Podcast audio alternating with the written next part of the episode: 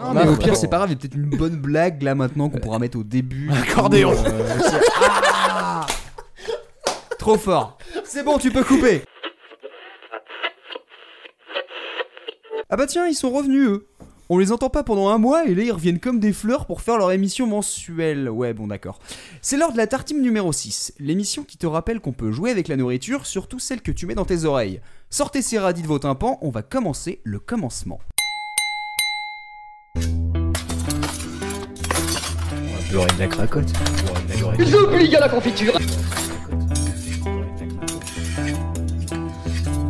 À manger ici, c'est pas un snack bar.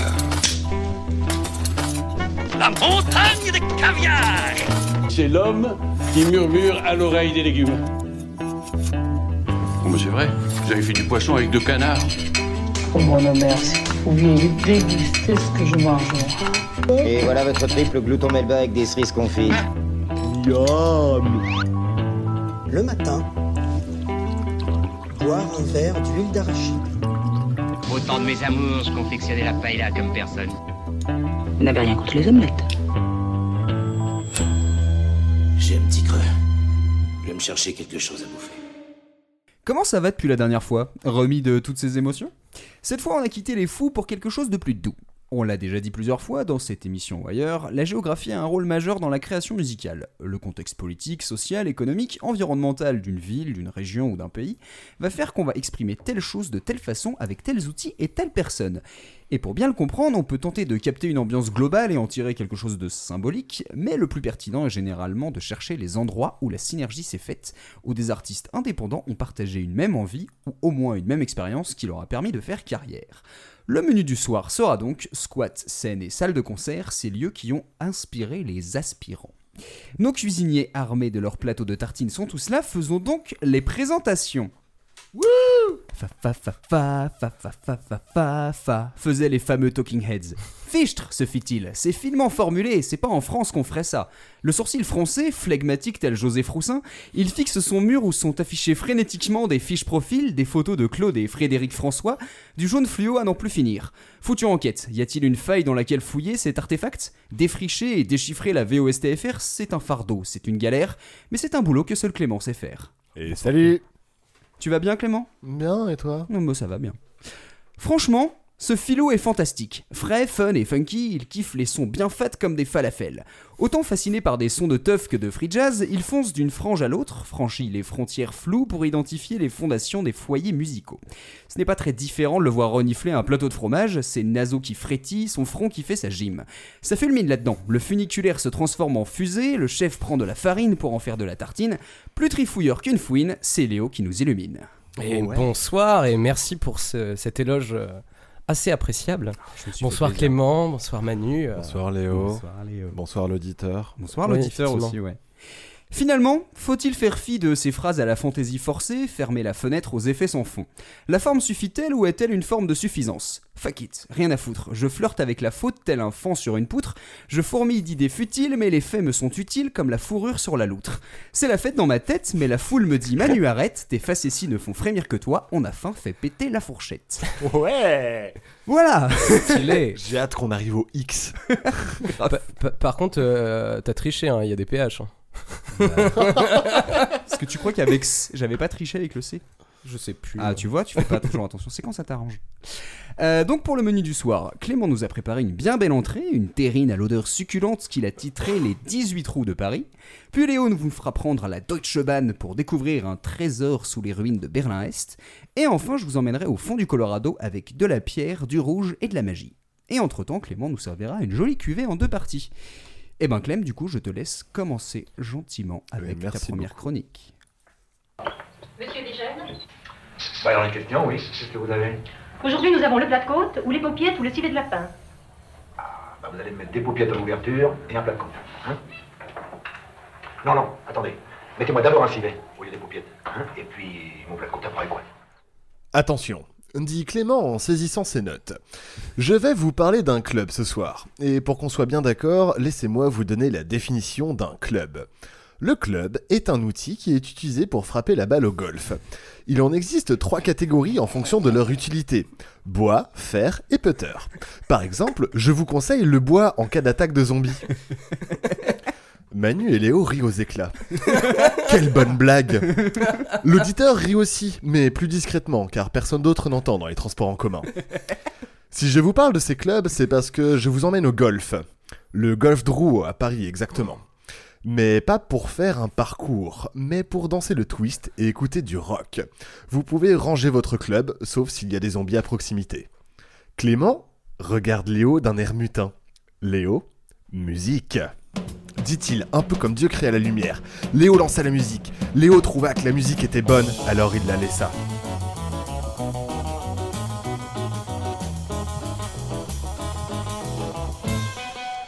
Quelle bonne intro, se dit Manu en se frottant la barbe.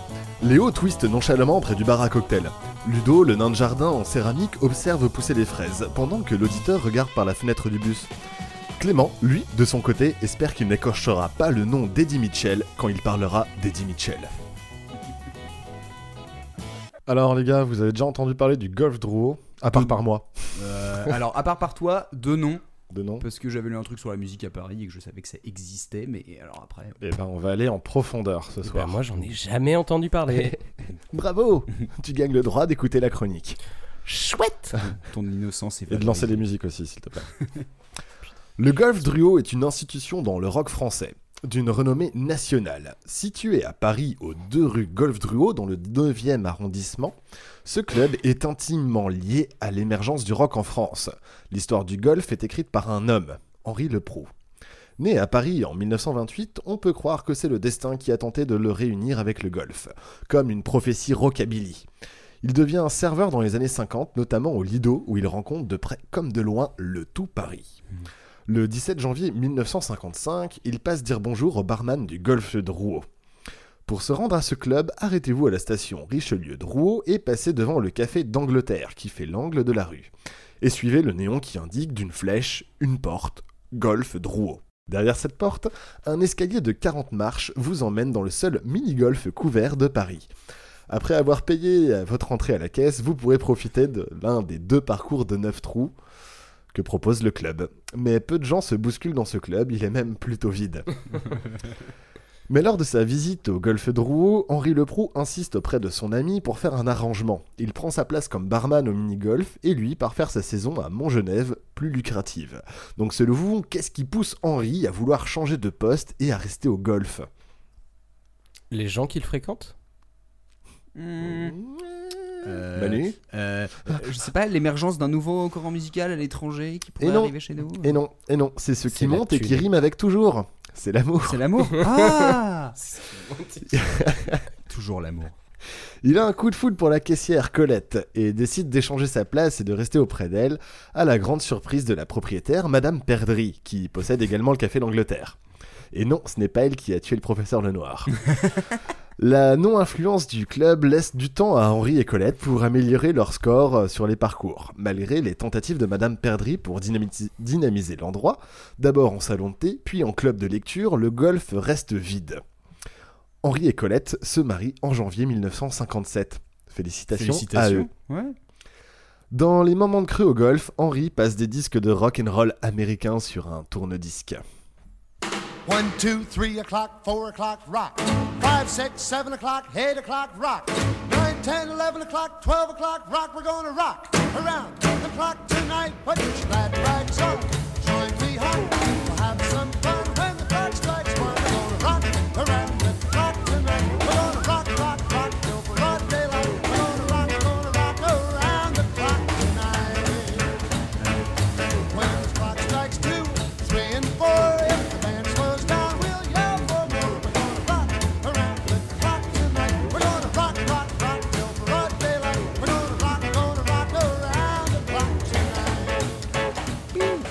Ça twist. Et c'était C'était Bill Haley and the Comets. Ouais, et le titre c'est. C'est. euh, attends, euh, Rock Around the Clock Exact. bravo. 54, un truc comme ça. Euh, Je ça y est, il est déjà dans la cuvée. Euh, J'ai pas là. Et dans le quartier, il n'y a pas qu'Henri Leproux qui s'ennuie. une bande de jeunes commence à fréquenter le golf Drouot. Au départ pour faire un mini-golf, puis finalement pour parler avec le barman qui passe de la bonne musique et s'y connaît en rock'n'roll et en film américain. Parmi eux, Claude Moine, plus tard connu sous le nom de Eddie Michtel. Et Oh merde, se dit Clément À force de discussion, et voyant les teenagers venir de plus en plus nombreux, Henri a une idée. Pourquoi ne pas transformer cet endroit en club réservé aux jeunes? Il n'y a personne et eux n'ont rien à faire, autant qu'ils viennent ici parler de musique et de cinéma plutôt que d'errer dans les rues. Madame Perdry est curieuse et lui laisse carte blanche pour faire ce qu'il veut, mais sans carte bleue. Bon, les cartes bleues n'étaient pas encore monnaie courante à l'époque. C'était juste pour faire un jeu de mots. En gros, De qualité. il n'a aucun budget. Mais cela ne l'empêche pas d'organiser la première surboom du golf Drouot. Pour animer l'endroit, il fait le tour des maisons de disques quémandant de quoi nourrir son tourne-disque. Cela leur ferait de la publicité et ça ferait plaisir à des jeunes. Mais les maisons de disques sont frileuses face à ce deal encore jamais vu. Il a plus de chance auprès d'un distributeur de jukebox qui lui offre une machine d'appartement, le Saint Graal. Une machine incroyable. On peut y mettre 100 super 45 tours, soit 400 titres. What? Moyen... Oui Waouh. Waouh Il est là-bas à côté du bar à cocktail où Waouh Twist haut tout à l'heure. est super beau. Je l'ai ramené exprès. Moyennant un coca à 1 franc, les jeunes peuvent écouter la musique qu'ils aiment. Et la bande du golf s'agrandit autour de ce jukebox. On y retrouve le, jeune Jean-Philippe Smet qui rêve de devenir chanteur. Poussé par la bande et par sa famille et par Henri, le jeune homme passe plusieurs auditions. N'ayant pas le téléphone à son domicile, il donne le numéro du golf pour le contacter. Comme il le dira plus tard dans sa chanson Oui mon cher.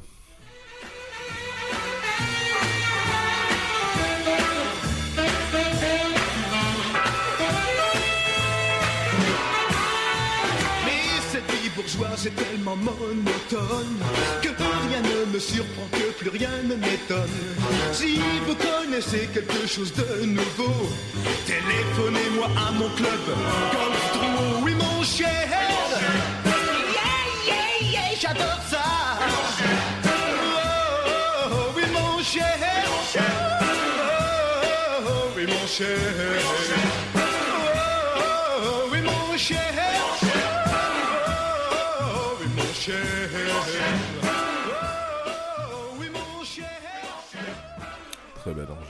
Très bonne chanson de, de Johnny Bien Hallyday. péchu, bien Ouais, très très euh. cool.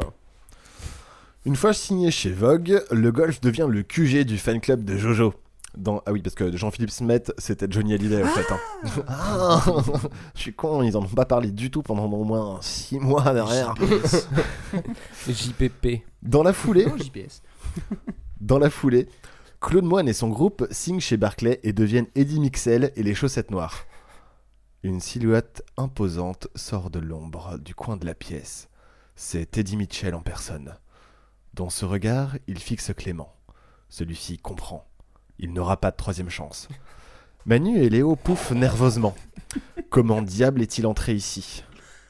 C'est vrai, ça c'est Silencieux, Eddie écoute la suite de la chronique. Qu'est-ce qu'il est sage. Le, le- le golf prend de l'importance et devient le club à la mode chez les jeunes. Ils y vont twister, boire des coca à l'américaine et danser des slows et tenter de, de, de- de- de voler des baisers. Le jeune groupe devient, euh, des jeunes groupes viennent même répéter dans les locaux quand l'équipe le permet. Il n'y a plus qu'un parcours de golf désormais, mais il va bientôt pla- laisser place à la véritable star du golf, le tremplin.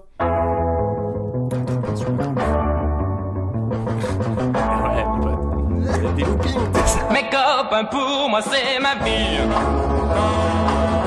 On ne fréquente qu'un lieu à Paris. Vous connaissez tous bien Henri. C'est pour nous notre meilleur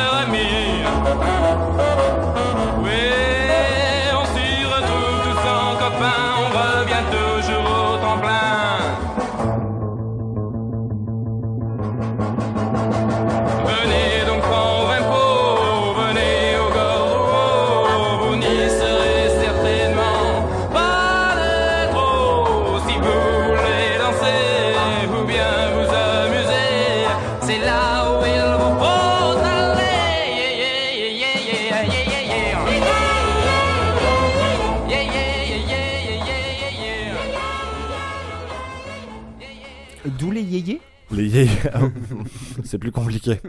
C'est parce qu'il faisait yé Ah. Rien à voir. En 1962, 62, Henri Leproux et son ami Jean Roger Frey, journaliste à Presse Magazine, ont l'idée de créer une petite... Ouais, je sais. J'y peux rien, c'est pas moi qui crée les noms des journaux. hein. Et question magazine. On a qu'à faire un podcast qui s'appellerait Podcast. Marc, ça fait. Podcast audio. Radio, mais pas vraiment. Euh, journaliste à presse ont l'idée de créer une petite scène au golf et pour permettre aux groupes amateurs de se produire. En bref, ils peuvent se faire remarquer par les nouvelles idoles et les managers et les producteurs qui sont à la recherche de celles de demain, d'idoles, hein, et qui ont compris que le golf était une mine d'or et viennent régulièrement demander conseil à Henri. La déco est refaite et le dernier parcours du mini-golf fait place au tremplin. Il est inauguré par les Loups-Garous, un groupe niçois qui venait demander une audition. Ils montent sur scène et se mettent à jouer, ambiançant les clients présents à ce moment-là. Et qu'a fait Henri Leproux pour les Loups-Garous en plus de les faire jouer sur le tremplin? Allez. Alors là, Euh, franchement, c'est du hasard, les gars. Il leur a trouvé un logement. Allez. Peut-être. Mais il les a produits, non? Eh ben, pas loin. Il a écrit les paroles de leur tube Cocktail Boom. La boum venait juste de débuter. Je n'avais pas encore beaucoup de succès, ouais. C'est alors que m'est venue une idée. J'ai mélangé quelques gobelets. Ah, rien de tel, la boum et les cocktails. Cela donne des ailes, il faut être modéré, pas trop en abuser.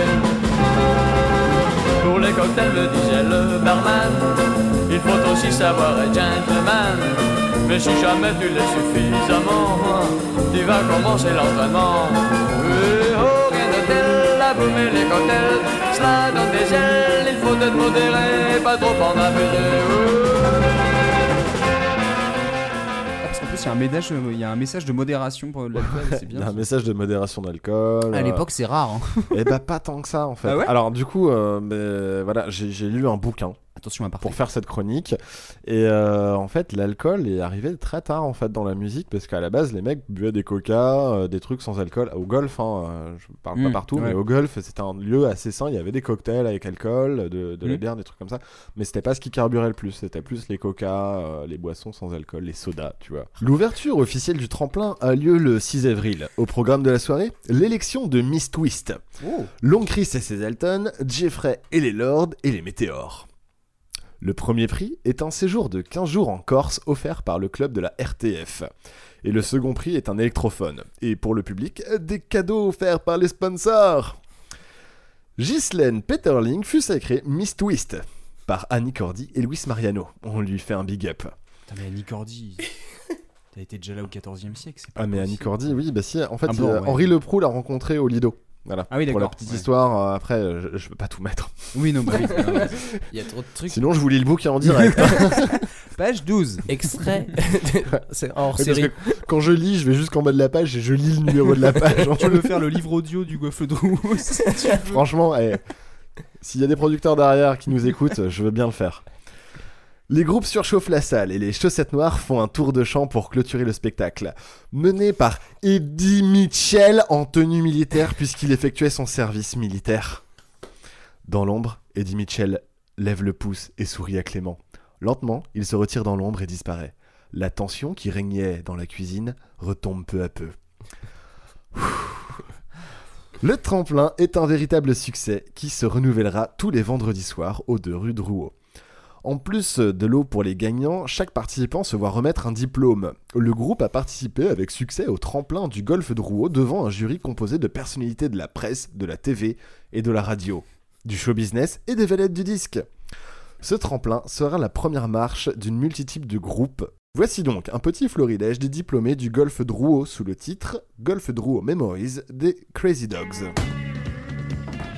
Johnny Hallyday, Eddie Mitchell, Nancy Holloway, Gilbert Bécaud, Jacques Dutronc, les Lionceaux, les Jets, Sylvie Vartan, Nino Ferré, les Apaches, Vince Taylor, Claude François, Dick Rivers et les Chats Sauvages, les Dauphins, les Stranglers, Moustique, les Surf, les Schtroumpfs, les Aiglons, les Jokers, Michel Storr, les Avengers, David Bowie and the Low Louder Third 007, Michel Jonas, les Skulls, Michel Polnareff, les Titans, les Charlots, Balthazar et ses images, Laurent Voulzy, Martin Circus, Ange, Kenneth Head, Magma, Falcons, Daniel Balavoine, Herbert Léonard, Demis Roussos, Carpe Diem, Coucou, Fishbone, Fishbone, Céron, Patrick Juvet, Aladdin, Chuck Berry, Roxy Musette, Trust, Mort Schumann, Alain Souchon, Bijou, Page, et tant d'autres, et tant d'autres, et tant d'autres, et tant d'autres. Euh, c'est- en fait, Quoi ouais, non, c'est ça, c'est première expression. C'est qu'au bout de 10, déjà, je me Quoi, disais. quoi je- la baise Quoi la baise Quoi la baise, les gars C'est-à-dire que c'est toute la chanson française, tous les groupes C'est connus toute du la rock. chanson française. De Alors, 60 à 80. enfin, Puis t'as même Céron qui il y a est des rois du disco. mais t'as Chuck Berry qui est venu faire Et, un et du coup, je me concert. souvenais, genre, les Stranglers, c'est les vrais Stranglers anglais qui sont. Enfin, ou- je sais Oui. pas. Ouais, D'accord. Voilà. Putain, la Alors, euh, pour, pour la petite anecdote, en fait, dans le bouquin, t'as tout, euh, tous les groupes qui ont joué, qui ont été diplômés. Et euh, t'as des groupes, c'est rigolo, genre t'as Nirvana, mais c'est pas le vrai Nirvana, c'est un autre, tu vois. Et euh, années 60. voilà, et t'as plein de trucs comme ça. Et alors, c'était marrant parce que t'avais aussi un groupe qui s'appelait Loki, donc je me dis tiens, euh, Loki et les Avengers se sont ouais. retrouvés au Golfe de Rouault. T'as plein de trucs comme ça, c'est- vraiment sympa. Et t'as plein de groupes. Donc Ouais, c'était dans- facile, t'as chopé vraiment le truc où toute la chanson française est passée et tu t'es dit bah tiens, j'ai ma chronique. Mais ouais. Et alors, dans le lot, là, j'ai mis des groupes qui sont pas connus aussi, parce que j'aimerais qu'on Ouais. n'oublie pas que la musique se fait aussi par des groupes qui n'atteignent pas le succès derrière. Mm. Voilà, ça c'est le petit message. shut please. C'est important. Pas forcément, mais en...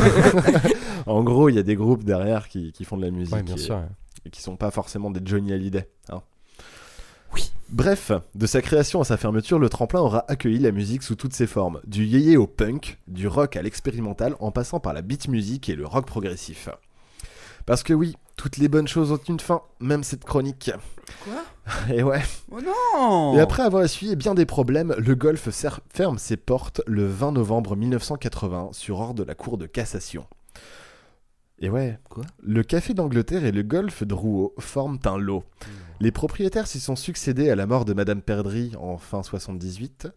Un dénommé Conscience, désireux de faire des affaires, se porte acheteur du lot et signe un- une promesse d'achat, accompagnée d'art.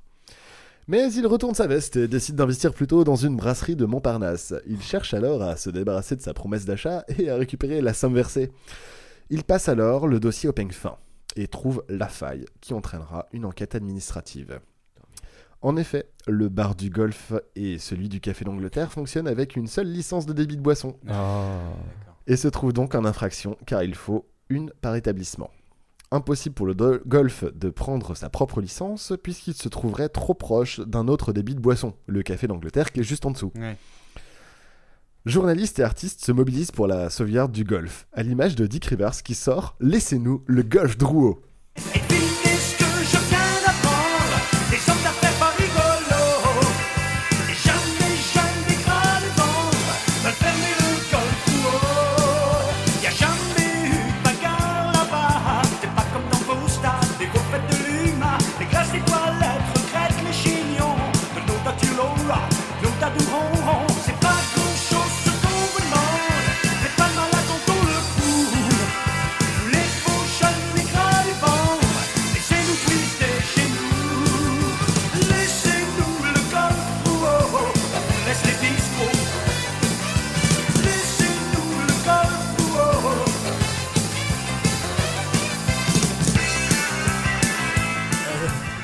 Pas le, le rock musical Ah ouais, non. T'aimes pas le Eh, rock c'est-. C'est pas ma cam ça. Ça c'est vraiment pas ma cam. C'est très kitschun. Ah oui, c'est les années 80, tout c'est ouais, ouais. Alors. J'ai vu où j'en suis, moi. Après Dick. Alors, après Dick. Voilà, Non, mais comment on Dick m'a reparle complètement perturbé. hein. Le dernier jour du golf se fait dans une ambiance étrange. Tout le monde sait, mais personne n'en parle. Et les habitués profitent une dernière fois avant d'être mis à la porte à 20h. Une petite foule s'amasse dehors devant l'entrée où est inscrit sur une plaque C'est ici que naquit en 1955 le rock français et la fête continue. Une voix grave et triste est sortie de la horde. C'est ici, en 1980, que mourut le dernier haut lieu du rock. La fête est finie. On retrouve pourtant des traces du golf dans plusieurs chansons. Les artistes ayant fréquenté le lieu ne sont pas avares en référence au club ou à son dirigeant. Belles années de ma vie, mes plus grandes espérances, mes plus grands regrets aussi. Comme je t'aimais, toi, ma musique, mon premier grand amour. J'essayais bien de te suivre, pourtant j'étais toujours un pas derrière. Cherchant à te plaire. 65 au golf trop c'était des nuits sans fin. La musique dans la peau et tout pour les copains. Dans une cave de banlieue, tous les soirs on répétait. Et si les voisins criaient un peu, nous, on leur pardonnait. Et puis 70, les festivals. Ouais. Les voisins crient un peu, mais c'est bon, on leur pardonne. Ouais, t'inquiète, ferme ta gueule, mais. c'est bon, je te pardonne. La nostalgie transpire dès qu'on aborde la belle époque du golf, et c'est normal. C'est un monument sacré qui a accueilli en ses murs des enregistrements radio ou d'émissions télé, quelques Salut les copains ou H tendre et tête de bois. J'espère que tu te souviendras de moi. Henri de la Porte des Lilas. J'étais le bassiste des toreros. Je t'accompagnais au golf Drouot. On avant talayait Léo chéri. On balayait Tino Rossi. Souviens-toi de moi. On cassait tout à l'Olympia. Y avait des filles plein les coulisses. Tu roulais par terre comme Elvis. Souviens-toi de moi. Je faisais yeah yeah wap. On était presque des vedettes. On jouait plus fort que les chaussettes. Alors c'était euh, Philippe, Philippe Timsit. Rien à voir. Avec Patrick Rien à voir. Je voulais faire une imitation pourrie de, de De- Patrick, de- mais je me rappelle plus. mais non, je, je, me lancerai pas là-dedans. C'est pas plus mal l'oubli des fois. hein. Un jour je vous ferai Eddie Mitchell, mais pas tout de suite. Il est derrière. toujours à côté, ouais. Non, il est dans l'ombre, on sait jamais. hein. Aujourd'hui, si vous vous rendez aux deux rues Drouot à Paris, vous tomberez sur une chaîne de restauration américaine qui, non content d'avoir remplacé le tremplin le plus célèbre de France, a aussi arrêté son sandwich au bacon. Mais vous pourrez tout de même vous recueillir devant une plaque inaugurée par la mairie de Paris. Ici se trouvait le Golfe Drouot, temple du rock, fondé par Henri Leproux, où en 1955, de 1955 à 1981, se firent connaître de nombreux talents de la scène française. Et si jamais vous trouvez que ce n'est pas juste, pensez à la devise du golf, tirée d'une petite fable où un homme hurle sa colère à la montagne. J'ai dit la vie est méchante, l'écho m'a répondu chante, chante, chante, chante. Oh, c'est beau. C'est beau. J'entends c'est encore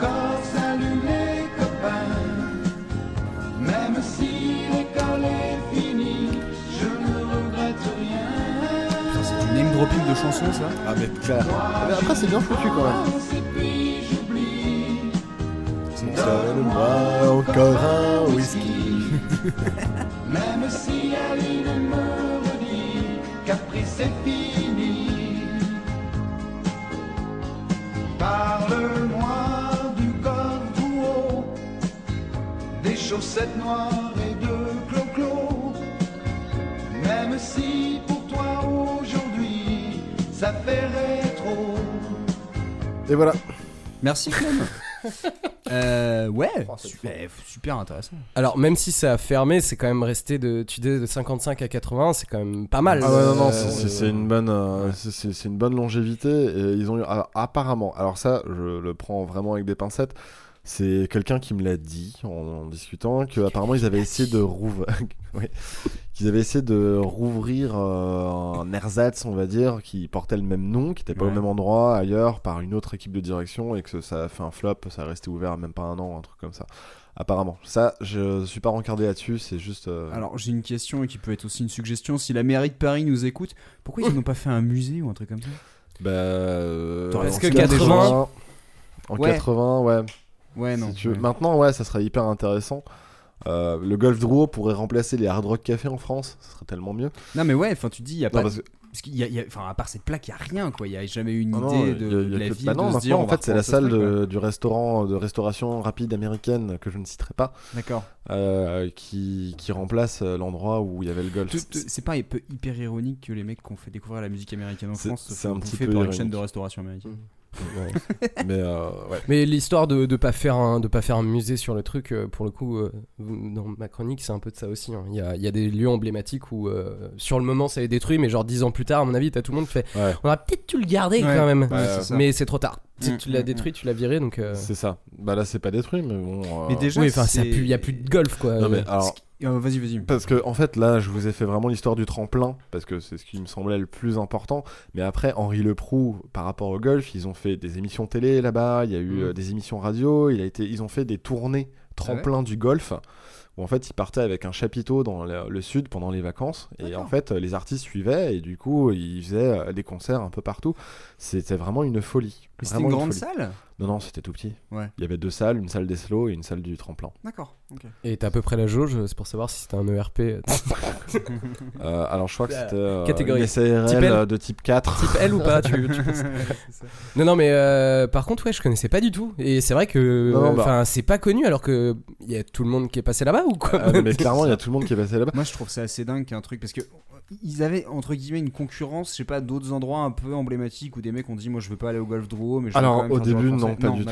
En Parce fait, que- c'était vraiment les seuls à Paris euh, à ce moment-là. Au, début, au Mm. début des Ouais. années 60, hein, c'était voilà, vraiment les seuls. Non, mais ce qui est assez marrant, c'est que tu dis un lieu emblématique, en général, il est emblématique d'une époque et d'une scène, mais de se dire que tu passes des yéyés à des trucs plus, euh, je sais pas, folk ou rock prog, que des mecs qui vont faire du punk et tout, tu dis, c'est quand même Mais trois ils- générations ils et des fois de gens qui s'aiment pas parce que c'est vraiment pas les En mêmes fait, mentalités. euh, le golf a suivi ces époques et euh, c'est hyper intéressant. Mais le bouquin est vraiment très très bien. Je vous en parle en fin d'émission que- sur les recos. euh, je vous Ouais. donne toutes les infos pour. euh, puis vous, je peux vous le prêter, mais du coup pour les auditeurs. Euh, Ce que je trouve- que Clem nous enregistre le livre audio, ouais. Ouais. Ce que, ce je trouve assez chouette en plus, c'est aussi, tu sens qu'en fait, c'est vraiment des amoureux de la musique qui, qui sont derrière. Enfin, Et euh, voilà, du coup, tu sens que c'est un mélomane qui a dit en Le- fait, moi voilà. j'ai envie d'aider les gens, j'ai envie de faire écouter la musique que j'aime, et c'est ça part de ça, et je trouve ça génial. Et voilà, et en fait, c'est tout. c'est- ça a engendré Johnny. C'est qu'en fait, ouais, alors ça a engendré Johnny, mais c'est pas hyper grave. Enfin, du coup, Non, tout ce que- grave. Parce que du coup, t'as eu Trust derrière quand même. Ouais. Bijou, je sais pas si vous connaissez, Bijou, ou Ange. ouais, si, si, ouais. Ange, c'est vraiment très très cool aussi. euh, c'est du un peu expérimental. Magma, quoi. Magma, pareil. Magma, c'est complètement ouf. Pareil, Magma, j'ai l'impression que j'en parle quasiment une chronique sur deux. hein. Je sens qu'un jour on Tu va parles- refaire. en même euh, temps, tu parles de rock en France, euh, bon, bah, Magma, de- tu, ouais, tu passes sur Magma toujours. Enfin voilà, donc euh, j'espère que ça vous a plu. Bah, Bah, Bah, merci vous aussi beaucoup, derrière cas, vos, écouteurs. C'était à la fois amusant, distrayant. Eddie Mitchell a l'air de nous applaudir euh, du coin de la fenêtre. euh, il fait un regard approbateur. Euh, Vous voulez donc, pas vous asseoir, monsieur venez. Vous me gênez debout là. on peut pas fumer à l'intérieur. Non, bon, faites ce que vous voulez, c'est pas grave. Euh, sur ce, sur cette magnifique entrée très très copieuse de Clem, euh, on va pouvoir enchaîner avec le plat de résistance signé Léo. Il semble que vous allez être le plat de résistance d'un banquet donné en mon honneur. Bon. La Seconde Guerre mondiale a fait des ravages dans toute l'Europe. Sans Ça- bec. ça- ça. La suite pour l'Europe de l'Est n'est pas plus reluisante avec le capitalisme d'État mené par l'URSS et l'administration stalinienne. Comme pour faire suite à une ancienne chronique de Manu, on va s'intéresser à l'Allemagne. Épisode 2. Mais cette fois à travers trois axes. Un lieu, forcément, puisque c'est le, c'est le thème de la chronique. Euh, une personne et un genre musical. Ce sera la techno, Dimitri Eggman et le trésor. Préparez vos plus belles Rangers, vos treillis et ouvrez grand vos oreilles. Aujourd'hui, on part en urbex. Et pas n'importe où. On file à Berlin.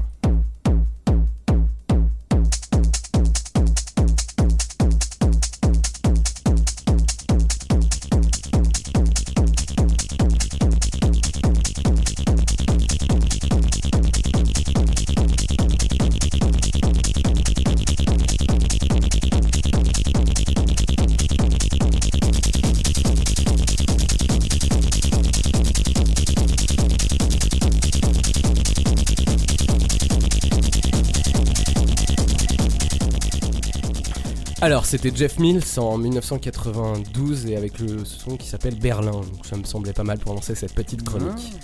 Euh, du coup, autour de cette table, euh, je ne sais pas si. euh, je sais que Manu, tu es déjà allé à Berlin. Je ne sais pas si Clément, tu es déjà allé. Si, Deux fois. Deux pareil, deux, deux, deux, trois. Ah, deux fait un fois, concours ouais. Et, euh, et euh, vous avez fait, vous êtes allé dans les clubs ou pas du tout? Non, pas du Euh, tout. moi j'en ai fait un.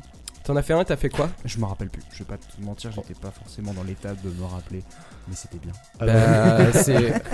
Bon, on reparlera peut-être d'expérience personnelle à la fin, mais Ouais. euh, je. Moi, pour la petite euh, anecdote, c'est que du coup, j'y suis allé avec mon père qui avait été avant la chute du mur et qui nous disait Viens, Ah. on, on va dans tel endroit, c'est vachement cool. Et sauf que c'était cool bah, avant la chute du mur. Ouais, c'est ça. Donc, Ouais, euh, voilà. et c'est que surtout maintenant, euh, Berlin, euh, c'est le Berlin qui bouge et le Berlin un peu plus cool, c'est quand même Berlin. Est. Bref, Ouais. Ouais. on, Ouais, voilà, donc passons et on va commencer. euh, Donc, euh, je vais directement vous dire ce que c'est. Donc, le Trésor, donc à Berlin, est un des plus anciens clubs de la capitale. C'est également un des plus connus et malgré une réputation un peu mainstream aujourd'hui, il reste intransigeant quant à la qualité musicale. Avant de nous intéresser plus en profondeur sur ce club et ce pourquoi il représente le monde de la nuit propre à Berlin, nous allons nous pencher sur son fondateur, Dimitri Eggman. Euh, L'homme est né en Allemagne de l'Ouest en 1954. Il a fait des études de musicologie qui l'ont conduit à étudier à Berlin dès 1978. Euh, il a une petite carrière musicale de 1980 à 86 en tant que bassiste dans le groupe Leningrad Sandwich, dont voici un petit extrait.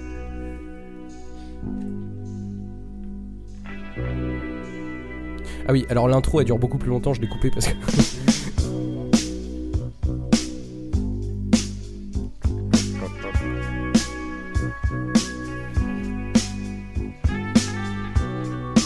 Somewhere in the darkness,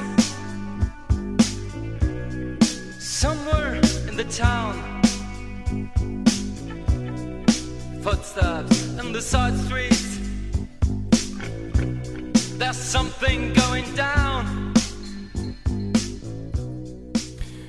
Je... Voilà, c'est juste parce que j'avais envie d'en mettre, que je trouve ça vraiment assez sympa. Je vous Ouais. conseille, c'est euh, bien veine post-punk, là, euh, du rock bien froid. Je sais pas si vous avez des choses à dire sur ça, à part. euh, Non, c'est sympa. voilà, C'est sympa. c'est bien. Bon, sinon, en parallèle de ça, il organise le Berlin Atonal Festival de 1982 à 90, qui, pour la première édition, se déroule dans une scène emblématique de Berlin, le SO36. Aujourd'hui, c'est un club aussi. Euh, donc le Berlin Atonal, c'est un festival de musique, mais aussi d'art visuel, où l'on pourra voir une bonne partie des groupes de post-punk assez influents à cette époque-là, et très proche de la musique expérimentale, euh, de tout l'art un petit peu hybride. euh, Ça donne un peu une idée de ce que c'est. En 1983 aussi, il participe à la diffusion de ce qui serait la première compilation de punk de RDA. Euh, J'ai pas beaucoup plus d'infos, je suis pas vraiment allé fouiller parce que c'était pas ce qui m'intéressait sur le sujet, mais encore une fois, je réfère la chronique de Manu euh, sur la censure euh, qui nous parle de, de de l'Allemagne de l'Est.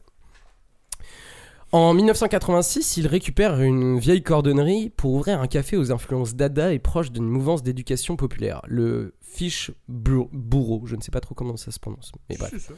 J'ai envie de vous faire une petite citation que j'ai trouvée dans un, dans un article où euh, il parle lui-même du, du- de, de ce, de ce lieu.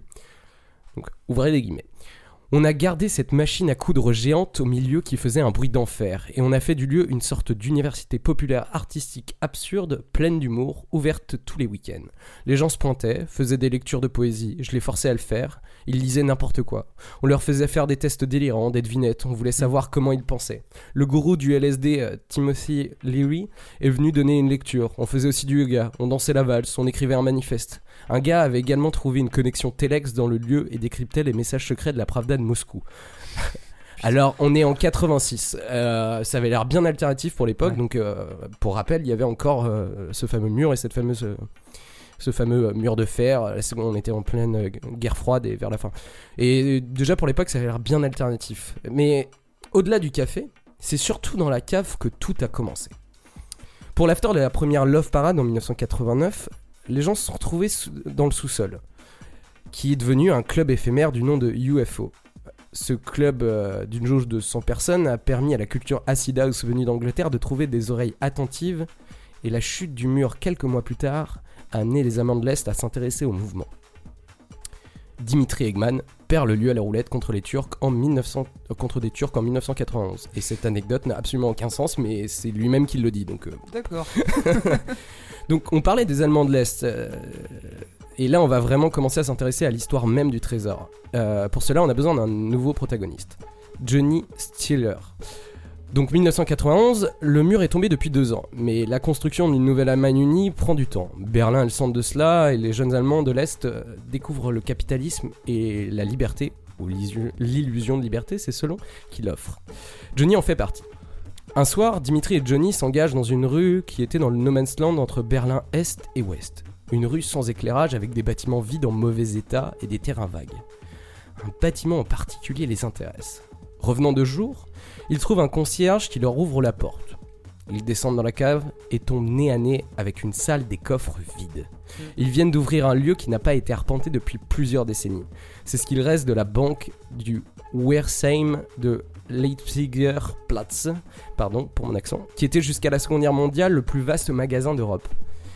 Le nom du futur club était tout trouvé. Trésor, coffre en allemand. Pour vous imaginer, voilà, c'est une cave avec des portes en barreaux genre prison, avec euh, les petits casiers personnels euh, que tu as dans les, dans les banques avec euh, des, petites, euh, des petites portes, mais là il n'y a plus les petites portes pour ouvrir. Et ça sert pour le club pour mettre les bouteilles. Donc en fait, tu as vraiment un bar avec ça derrière, avec du béton partout et des, des bons vieux barreaux. C'est ça vous, ça vous donne un peu le- l'idée. Et c'est bien indus quoi, ça laisse présager du bon pour la suite, oui, pour ma part. Donc, c'est Regina Baer qui va devenir euh, la responsable du club. Et je trouvais ça important de parler d'elle, puisqu'elle a quand même permis euh, le développement du trésor. Même s'ils ont un contrat de location, le club est illégal puisque sans autorisation. Seulement, dès son ouverture, le, le- le club en question devient un lieu important et des amateurs de danse et de musique veulent y faire la fête. Autour du trésor, donc géographiquement, fleurissent des clubs qui ferment assez rapidement. Ce qui fait l'originalité de ce dernier, c'est le lieu en lui-même déjà, et aussi sa longévité. C'est vraiment un espace pour les Berlinois pour se retrouver et faire la fête pendant toute une nuit, et la journée en plus. Des soirées de 24 heures qui peuvent parfois durer plus longtemps selon l'envie des participants, des DJ et du staff. Le Trésor, jusqu'au début des années 2000, a vraiment cette réputation de liberté dans la fête et d'un lieu underground, malgré les défauts de la cave. Oui, parce que le bâtiment, il a quelques défauts.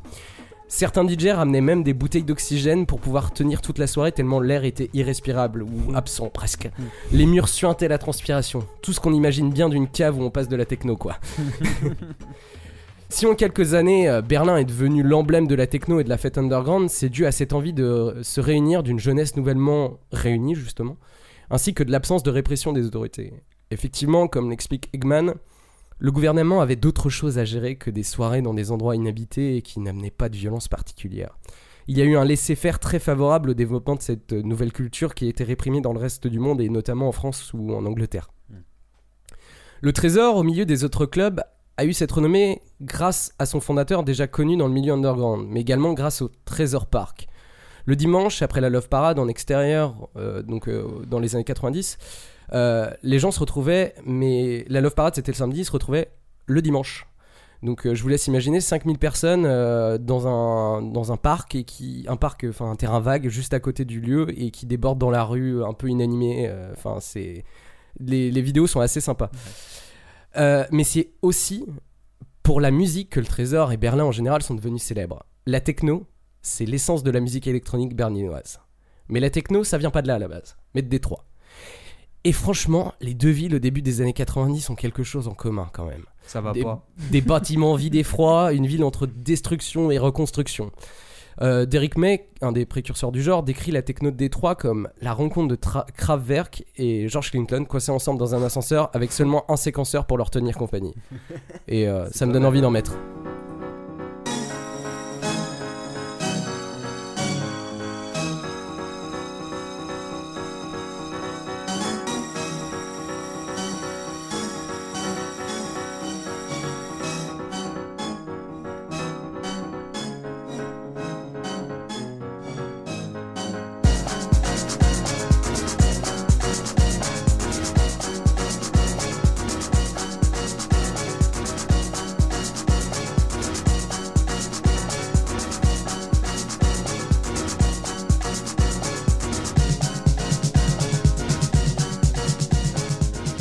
Ça c'était euh, du coup Derrick May en 1987 avec String of Life, euh, qui est un classique de la techno, donc euh, vraiment un des morceaux fondateurs, mais c'est aussi un classique de la house, donc ça montre bien les. C'est juste les ramifications qui commencent à cet endroit-là, donc là. Bon, je, vais en parler un peu plus longuement. Eggman est un amateur de musique et il aime cette nouvelle musique de Détroit, plus radicale que l'acid house. C'est pour ça qu'il va lancer un label, en même temps que le club, et identifier sa programmation et les disques qu'il produit. Club et label seront unis sous le même nom, Trésor. Il va chercher des petits nouveaux Détroit qui vont devenir les nouveaux noms de la, de la techno. Underground Resistance, composé de Jeff Mills, Mike Burns et Robert Hood. En 1991, avec un, avec, sous le nom de X101, un petit extrait.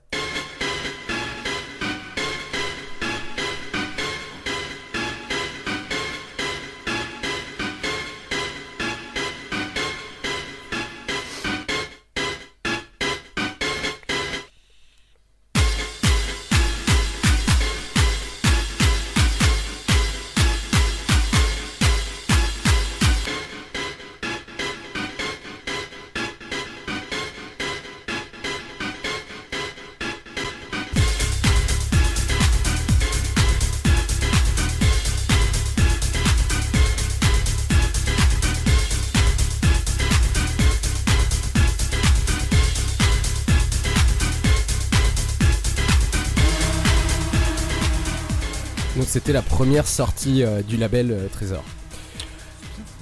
Ouais, ouais, ouais. En quelques années, on voit la différence entre 87 et 91. Il y a, il y a un peu, ça s'est radicalisé quoi. Euh, Donc euh, le Trésor devient le lieu des DJ techno et la musique y est sans concession. Les fioritures de la house disparaissent, le tempo s'accélère et surtout le kick devient de plus en plus présent et brutal. Il faut convenir au lieu, et même si tout le monde est accepté au Trésor, les Rangers y sont plus présentes que les paillettes. On est Hmm. loin des clubs lounge en rooftop de Paris, t'as vu. Euh, je, je ne résiste pas à vous mettre un deuxième petit extrait euh, qui, qui, qui est aussi sur le label Trésor et qui est Surgeon, qui est euh, là pour le coup un, un DJ et producteur berlinois qui est assez impressionnant parce qu'en live il fait des choses très cool. Donc un petit extrait de Surgeon, First.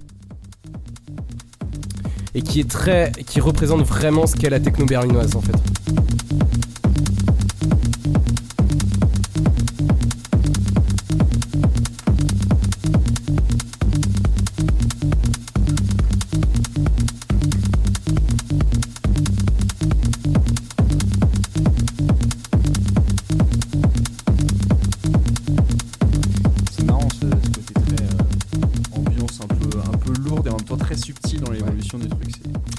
C'est bah, c'est très proche de la minimale, mais la minimale elle va se développer à Berlin. Bref, je on va parler du trésor parce que si je commence à partir dans la techno, ça va être beaucoup trop long. Donc retour à l'histoire. Et au début des années 2000, les autorités reviennent en ville et veulent remettre un peu d'ordre dans les clubs qui prennent un peu trop de liberté. La première de descente de police arrive en 2003 et des mineurs ainsi que de la drogue sont retrouvés dans le, dans le trésor. C'est aussi Berlin qui se reconstruit et qui se gentrifie qui pousse les promoteurs à investir ces quartiers quasiment vides. Le Trésor est obligé de fermer en 2005 et euh, la soirée de fermeture avait l'air démentielle. D'ailleurs, je me suis beaucoup basé sur un reportage qui a été fait euh, avant sa fermeture. Mais Dimitri Eggman ne s'avoue pas vaincu pour autant et le Trésor réouvre dans une ancienne centrale en 2007. C'est beaucoup plus grand et il y a deux clubs en un. Trésor, dans les bas-fonds, où l'on joue toujours de la techno plus énervée, toujours plus énervée. Et le Globus, à l'étage, où la musique est plus calme et plus house.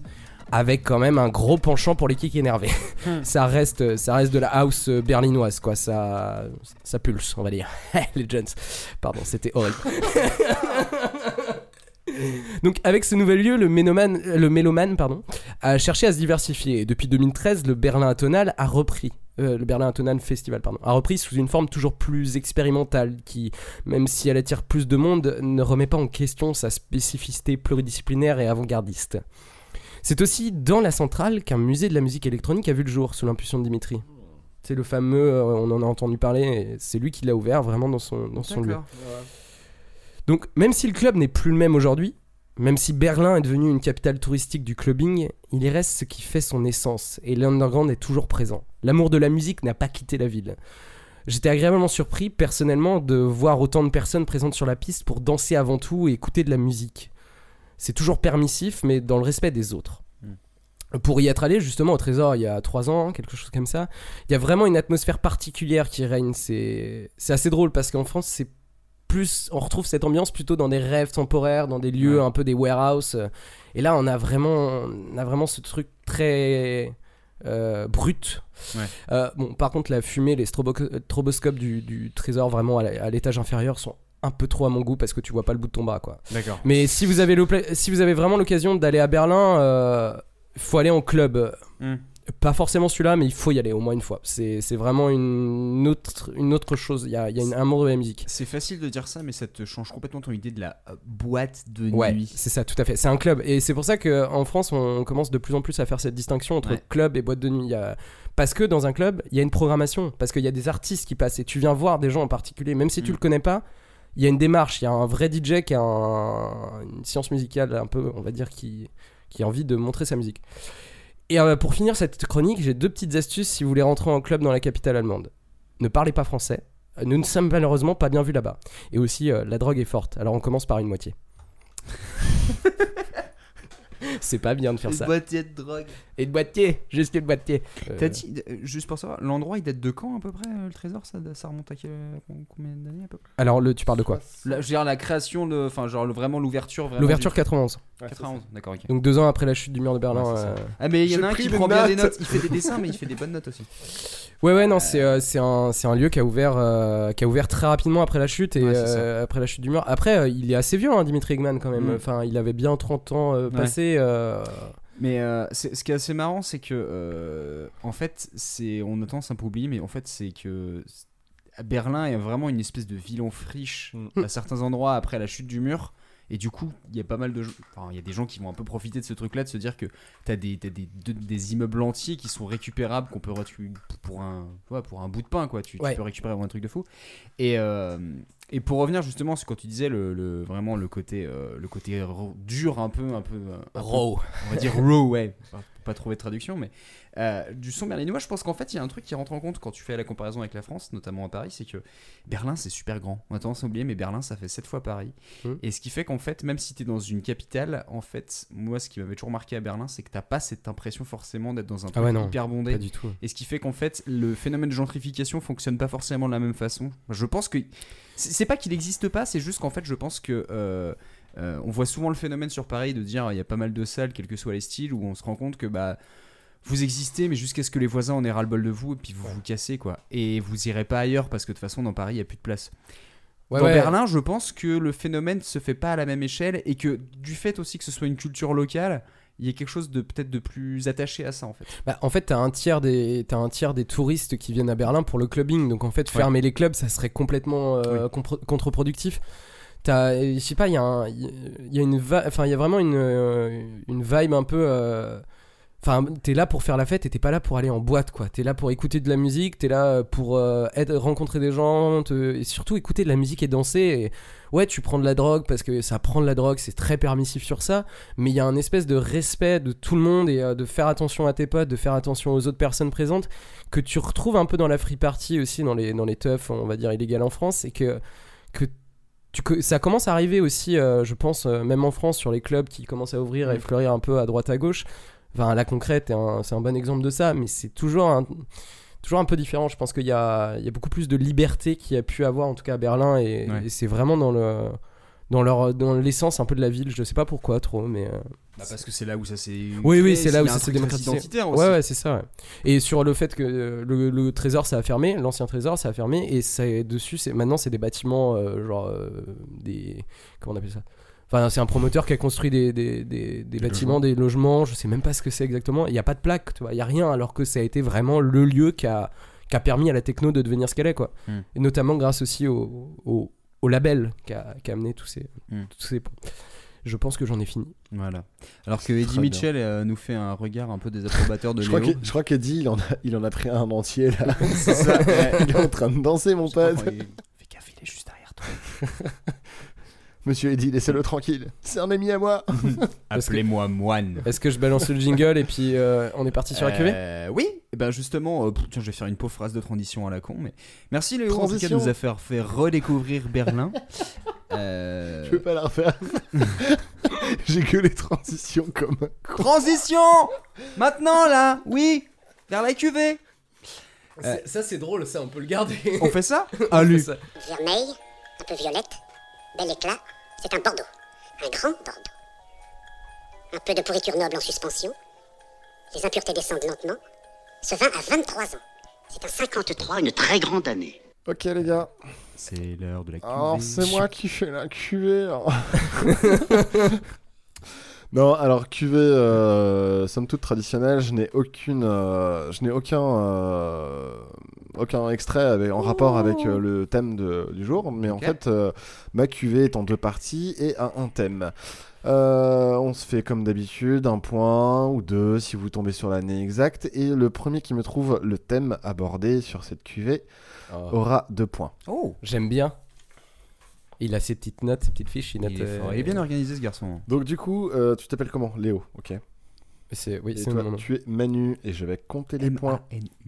Cette blague est très visuelle. Non, non, mais elle est pas visuelle, celle-là elle pourrait être coupée. Donc euh, je vous en prie pour l'extrait numéro 1.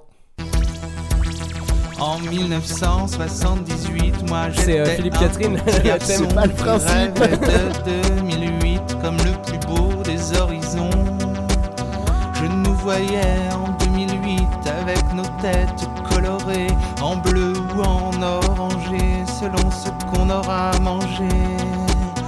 En 2008, les couleurs seront incroyables, d'ailleurs elles seront innommables, il n'y aura pas d'autre Dieu. Dans la rue, on s'embrasserait, ce serait comme si on se connaissait. 2008, c'était comme ça, en 1978. Alors, je pense savoir le thème. Euh, alors moi j'avais une question que rapporte pas de points. 3 ans d'écart, c'est ça à peu près Ouais, ouais, 3 ans d'écart. Euh, bah vas-y Léo, hein, si tu sais, vas-y. hein. Alors, si Tu t'as trouvé le thème, qu'est-ce Non, mais que- est-ce que, est-ce que ça serait pas genre un truc où il cite des années euh, à chaque fois, mais qui sont pas du tout le nom Et de- oui, le thème c'est la réponse est peut-être dans la chanson. Donc Léo a marqué 2 points. Et maintenant, il en marquera plus parce que. C'est jamais. hein. Euh, J'ai presque envie de dire 2008, mais je suis sûr que c'est pas ça. Ah, mais c'est horrible. euh, moi j'aurais dit, tu vois, j'aurais dit 2009. Allez. Et moi, je vais dire 2013. Ouais. Vous êtes 2009 et 2013. Attention, j'affiche les réponses. La réponse c'était 2005. Personne ne porte de points. Ah ouais? Ouais, 2005, c'est sur Robot après tout. Ah. Et la chanson s'appelle 78-2008. Et bah, du coup, la réponse n'était pas dans la question. Et c'est pour ça que la réponse est peut-être dans la question. C'est ça. Pas dans la chanson. Euh, Extrait et- suivant Ok.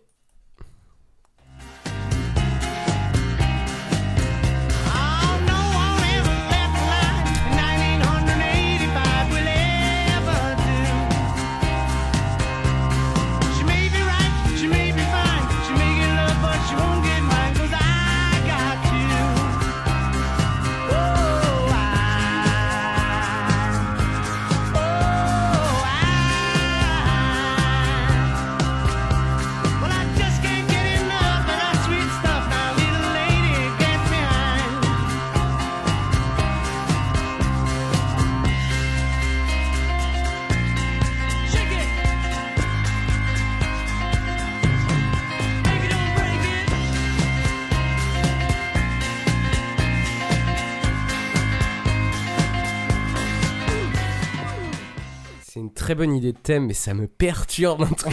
euh, C'était fun en tout cas. C'est Ouais. bien dansant, ce truc. Euh, Putain, c'est chaud ça. Vous l'avez reconnu ou pas? Euh, Alors la Bon. voix me dit quelque chose, mais alors je On en parlera après Ouais. alors du coup. Euh, pff, 79. Léo? Moi, je vais dire 85. Et j'affiche les réponses. Eh ben non, c'était 1973. Ah putain, je savais qu'il fallait que je sois plus vieux. Merde. T'avais dit quoi toi? 85. Ah ouais, bah c'est pas ça du tout. C'est marrant, on aurait dit un truc qui aurait été genre dans euh, le fantôme de le fantôme de l'opéra, un truc comme ça. Enfin, euh, Euh, de... Ouais, non, mais non, c'est pas ça.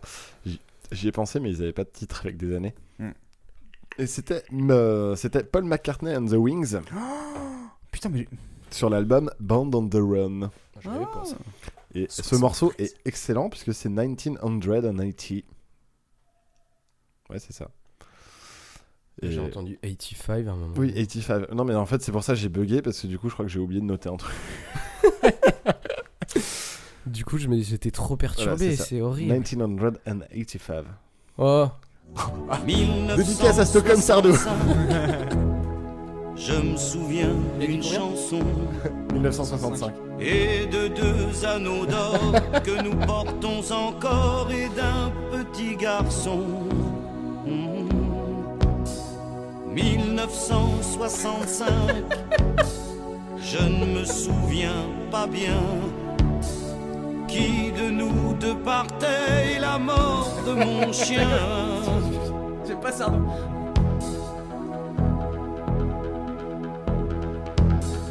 Quelques années plus tard, on apprenait un soir qu'un chêne était brisé, qu'il n'avait pas plié, qu'il entrait dans l'histoire. Horreur de Sardou. C'est supplice quoi. On te demande pas si t'aimes ou pas, si tu l'as né.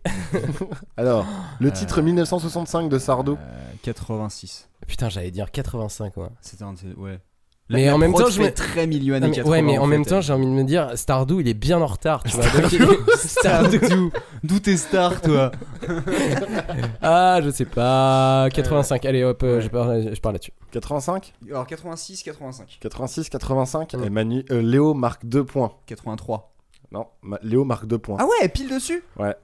Beau gosse, 3 points. Et je me suis dit, c'était, il allait en dizaines et qu'elle continuait jusqu'à 85, non? Il y a pas un moment donné, il me dit 75 Si, si, mais en fait, il continue en Ouais, fait. ouais, Après, il fait ok. 75 et 85. euh, Ouais.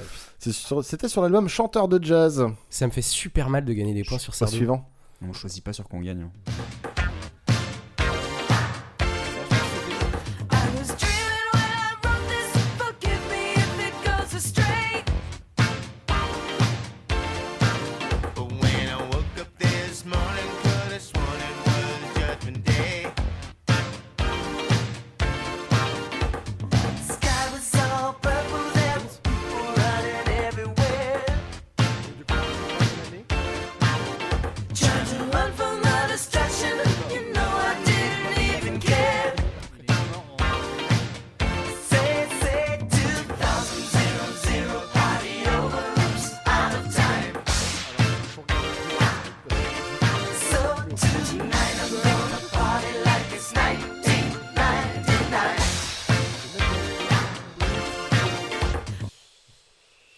Alors. Ok. Est-ce que vous avez des années, les copains Alors, c'était 1999 de, de Prince. Mais c'est pas en 1999, ça c'est sûr. Non, non, non. non. Euh, je Vous êtes sûr dirais 89. 84. Et Manu marque un point. C'était en 1982. Ah purée, merde. Bah, tu marques un point déjà. Oui, mais je pensais avoir pile dessus. Eh ben non. Il me fallait ça pour donc, un peu c'était, Léo. euh, Gourmand, toi, t'es gourmand. Bah non, parce que Léo a pris deux points d'avance, tu vois.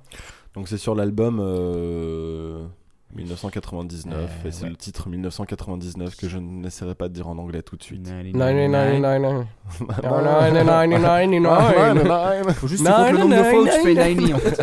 Allez, go pour le suivant. C'est le- l'extrait numéro 5, Et ce ça? sera le dernier pour cette cuvée. Parfait. Enfin, pour cette partie. Et c'est parti. Hey yo, Tiggity check le mic quand j'arrive dans la session. Comme mon survêt Adidas, j'augmente la pression. Dans les années 90, nouvelle génération. Ils disent qu'on est des fous parce qu'on écoute nos Walkman à fond. Peu, peu, peu, passe-moi gros mi. Que je me serve de ma tête comme le but de Basil Body. Que je pick up, pick up, one love à tout mon possi. Je traîne avec plus d'étoiles que si j'étais dans Shinobi. Quand ils voient nos styles dans nos vidéos clips, les Wiggly Wack MCs font leur valise comme gros quick. Tout va trop vite, nouvelle technologie. Bebop, tattoo, tam tam, Kobe. Oh oui, j'utilise plus de bandes qu'une momie. J'écris des rimes sales comme Dolly. Golden, le RPR trouve ma musique obscène. Mais je serai bientôt dans le top 50 avec ma paire de top 10. Est-ce que je mens? Non. Est-ce qu'on baissera nos feats pour quelques francs? Non. Pervers, j'ai cerveau près des couilles comme Kang. Mais j'ai de la bonne poudre comme Tang. Hein. C'est quand même de la crème de fan service. hein. C'est de la crème. Moi, j'adore les petites références. Ah non, mais en- moi j'ai l'impression que c'est euh, Jimmy J, le producteur d'MC Solar, qui s'est réveillé un matin qui fait Ah, C'est moi qui a fait ça ou Euh, Putain, c'est chaud. Alors, je me rappelle très bien de la- l'album. Alors, la date. Un exacte- neuf, C'est quoi- neuf, c'est quel album dix. Alors, le nom. MC. Attends. Partage pas tes infos. Un indice, Manu, partage pas tes Euh, infos. attends, attends, super attends, triste, non, super attends, dur. date de Donc, la- d'accord. d- Alors, déjà, pendant que vous réfléchissez, c'est Orelsan. Ouais, Orelsan. Euh, alors, 2000... Ah, merde. Putain, 2011, 2012. Putain, j'allais dire 2012, moi. Les gars, vous jouez. hein. Et purée, purée. Moi, je vous donne les réponses derrière. Allez, 2011. Moi, je dis 2012. Ah, on joue serré ce soir. Et Manu marque 2 points. Oh, égalité Allez 2011. Non, j'ai un point de plus. Non Non, non, non, euh, 4 à, 4 à 3. Ouais, j'ai marqué deux points parce Il que a j'ai trouvé deux le thème. points, il a eu le thème dès, dès la Ouais, première. et ben deux, et et après, il a trouvé un truc. Non, il a trouvé trou- un il trouvé a en trou- tout pile. il a Ah, trouvé un vrai. tout pile. Tu Excusez-moi. écouteras le replay en faisant le montage. Pardon. Ouais, Mais j'aime de bien parce que euh, on est vachement sur du tout pile là. Ça- Bah ouais, bah c'est ça quand on utilise des morceaux qui sont pas non plus des trucs complètement underground. Tu parles de toi? Non, de toi. Bah je te rappelle que t'as de cuvé, nous. on n'a jamais rien trouvé. Elle était ça trop simple, hein. il y avait Lily Mitchell, mon Si pote. vous voulez, je peux- vous voulez qu'on refasse au classement global depuis le début Bah je sais que je suis dernier. Je suis pas sûr. hein. Bah si, c'est comme au karting, mon pote. Je suis toujours dernier. Non, moi j'ai été dernier aussi. hein. Ouais, je pense qu'il y a des gens qui nous écoutent qui sont encore moins bons que nous. Mais qui sont meilleurs au quartier. Mais on les aime quand même. Mais c'est pas grave. Vous aussi, C'est vous pas avez une parce qu'on culture est musicale. dernier que. Si les gens ils disent Le 2000 mec à qui chaque fois, sujet sur les gens qui écoutent, c'est l'horreur. Je suis sûr que les gens ils te détestent. De toute façon, on vous aime pas non plus. Je suis- je suis sûr Oh, que- Bim, l'audience Moi j'aime les gens. je suis sûr que je suis pas leur préféré, ça c'est sûr. Enfin, crois, enfin, je crois que j'en ai vu une fois. Mais... Je crois qu'il y a un haters de Léo. Euh, Il y a un groupe Facebook, ceux qui n'aiment pas Léo de Tartine Ta Culture. mais qui aime quand même l'émission parce qu'elle est quand même plutôt pas mal. Franchement, ça serait la fame, mec. tu sais, avoir des haters alors que t'as rien demandé, c'est la fame. ouais, ouais. Ok. Les haters, on vous attend. Euh, pas trop. Bah non, mais pas. Si vous diffusez en même temps que vous hatez, tu vois. Des haters gentils. Ah, des- Manu des haters mesurés. Eh, écoutez ce podcast, c'est vraiment pas bien. Transition Transition. Euh, et ben sur cette belle cuvée qui s'achève quand même sur un score de 4 à 3, c'est quand même pas dégueulasse. 4 à 3 et c'est pas fini. Et c'est pas Attendez fini. la deuxième partie. Ouais. Sur ce, moi je vais vous proposer un petit dessert. Il a bien déjeuné, le monsieur Ah, attendez. On a un sponsor maintenant. Ouais, on a oublié de vous dire qu'on avait un sponsor maintenant. Avant, je buvais du lait de vache, mais euh, ah, je me sentais pas. hmm, enfin, à ce niveau-là, vous voyez Du coup, euh, j'ai essayé des alternatives. Le lait de soja, le lait de balavoine. Mais euh, ah, j'avais toujours euh, cette. Enfin. Enfin voilà. Mais alors, depuis que j'ai essayé le Led Zeppelin, je me sens plus. euh, enfin. euh, Waouh Le Led Zeppelin, l'alternative rock.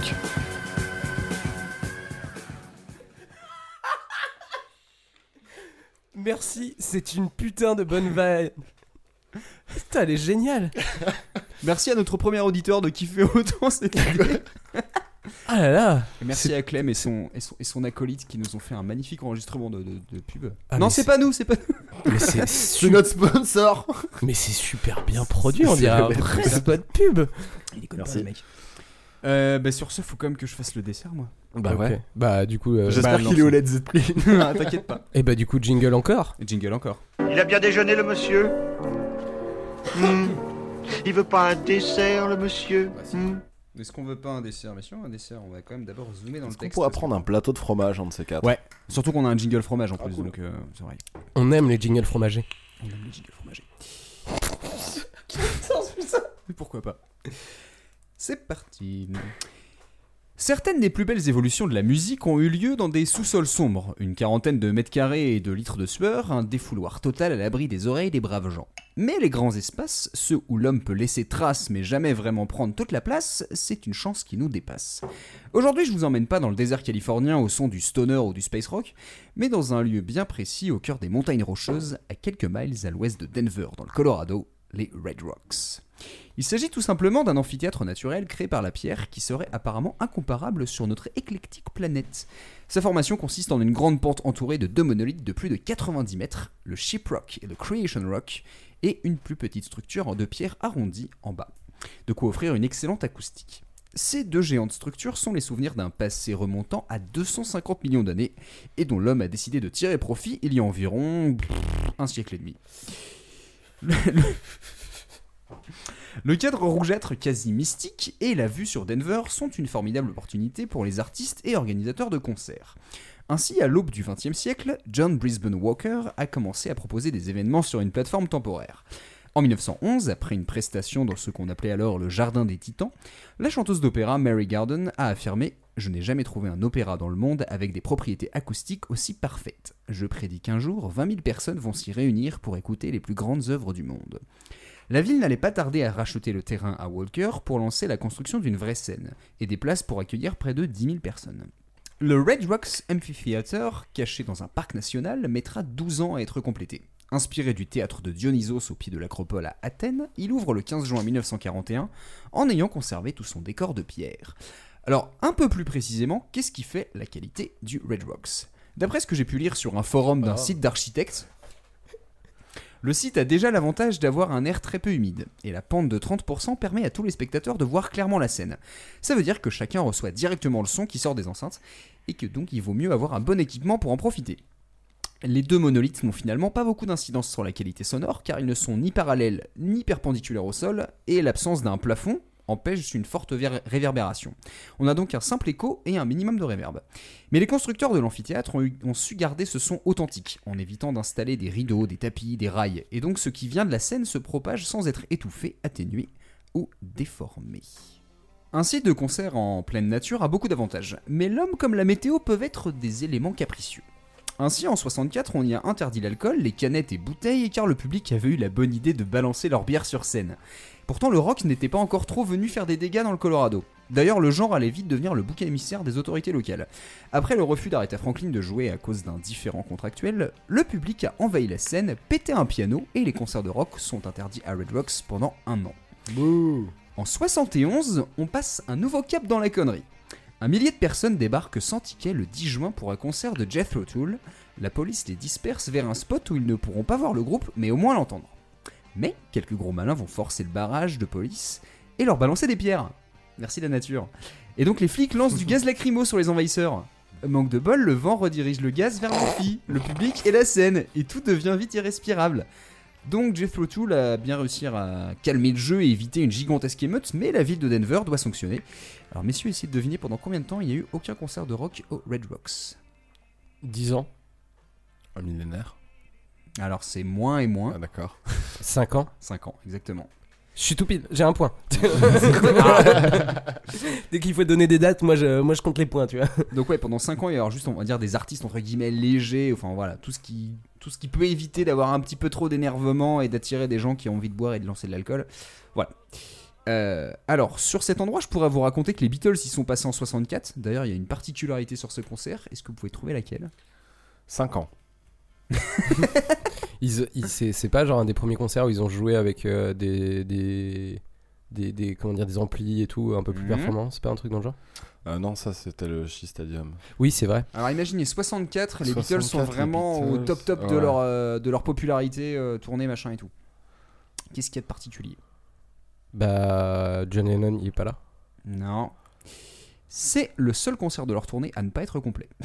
De Ah toute ouais leur Ouais. tournée aux États-Unis, c'est le seul qui n'a pas été complet. C'est con parce que dans le décor, euh, ça Bah, va c'est être ça. ouf. hein. Moi, j'aurais pris un ticket. hein. Ouais, c'est ça. Et en fait, ils se disent que c'était juste une question de publicité. euh, voilà, avec le recul, euh, vraiment un, un gros doute. euh, Pourquoi justement il y a eu, je crois, 7000 places vendues sur les 10 000 possibles. Euh, ce qui est marrant, c'est qu'il y a un groupe hommage qui est venu rejouer leur set sur place environ 40 ans après. Et euh, voilà, j'ai vu quelques images, c'est assez impressionnant en fait de, revoir. Bon, évidemment, ils n'ont pas les mêmes gueules ni le même talent, mais au moins de revoir un- une reconstitution.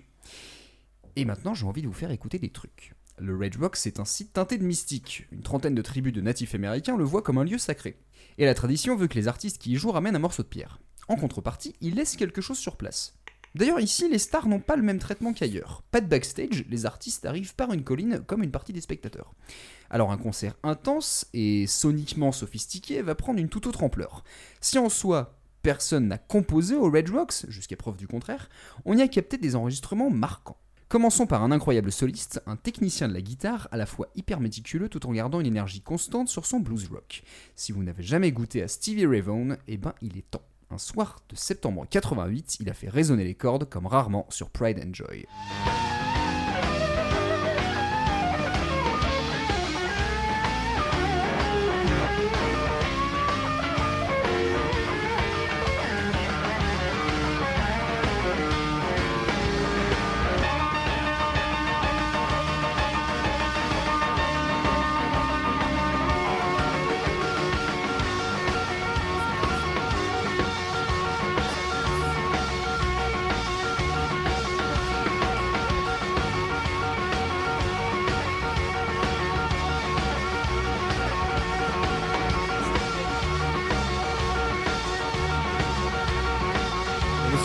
Le disque a pas sauté là?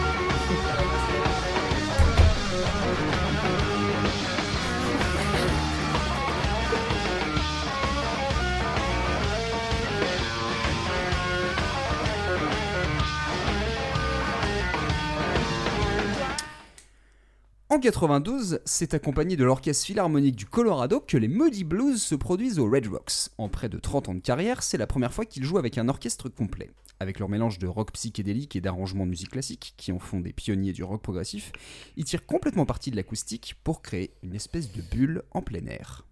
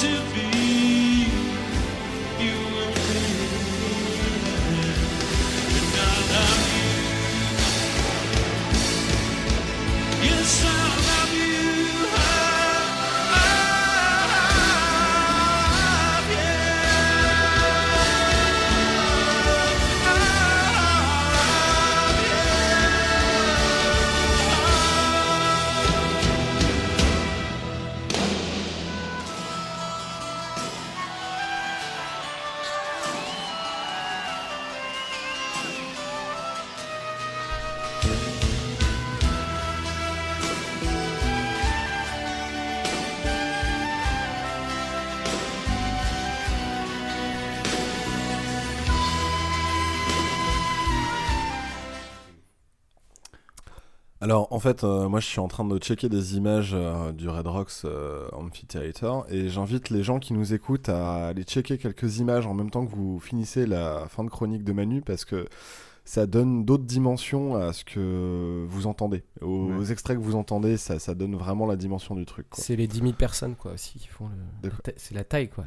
Non, non, mais c'est- le lieu. C'est Vraiment, l'architecture le lieu. globale du truc. Oui, hein, oui, euh, c'est- ouais, euh, vraiment très beau. Et donc, du coup, imaginez les sons que vous entendez euh, dans ce, ce truc-là, ça doit être vraiment chouette. Comme je disais tout à l'heure, avoir un décor de scène naturelle ne fait pas tout, car le lieu est capricieux. Déjà parce que le son ne peut pas rebondir, faute de vrais murs. Ensuite parce que le vent qui s'incruste dans l'amphi peut nettement jouer sur le volume, surtout dans les rangées du haut. Et puis on est à près de 2000 mètres d'altitude. On a... ouais. Bah, le Colorado, t'es dans les montagnes rocheuses, donc euh, ouais, t'es déjà très haut de base. Euh, donc on a moins d'air, ce qui va donc modifier les fréquences sonores. Il faut donc potentiellement augmenter la puissance des amplis en conséquence. Quand on a tout ça en tête, on ne peut être qu'épaté par la qualité de captation de Grateful Dead en 78, un gros boulot d'ingénierie pour retranscrire la variété musicale de groupe et son goût pour l'improvisation. En offrant chaque fois une expérience live différente, le groupe californien a propagé le mouvement du jam band, et le Red Rocks est encore aujourd'hui vu comme un des tout meilleurs endroits au monde pour écouter de la musique improvisée. En voici un exemple avec Wharf Rats.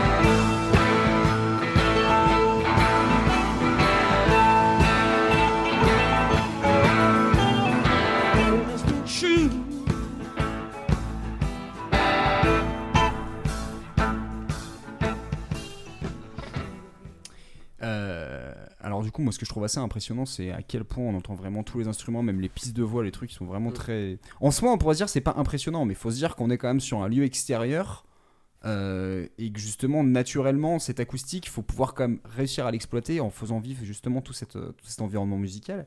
Euh, D'ailleurs, je sais pas si vous connaissez un peu Grateful Dead ou pas du tout? Pas trop, non. Pas du tout. Euh, Il y a un truc sur lequel ils sont principalement connus, c'est que euh, quasiment tous leurs concerts ont été captés en fait par des fans ou soit directement par leurs équipes et tout.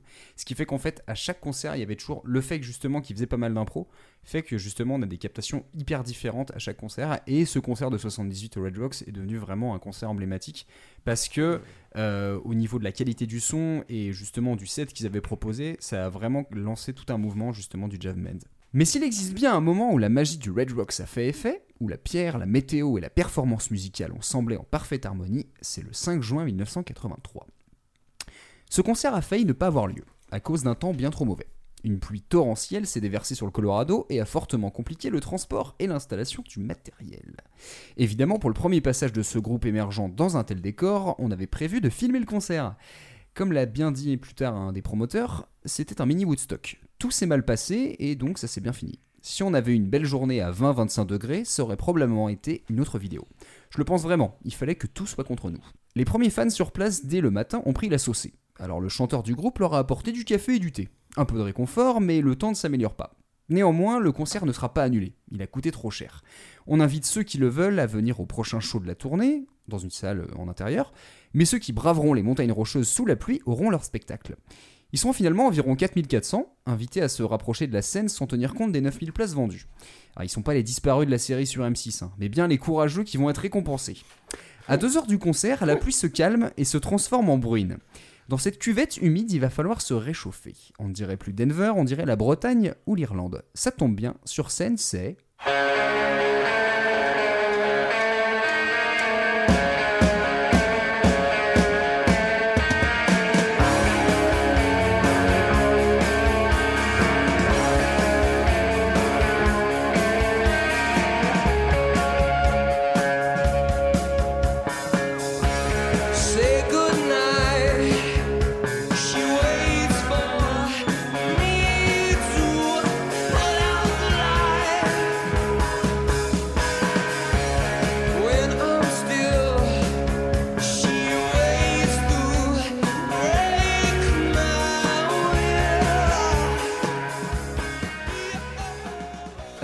c'était donc... Qui c'était C'était YouTube, j'ai déjà dit. C'était Tu peux pas dire dire c'est YouTube Et là je te dirais bravo là, tu vois.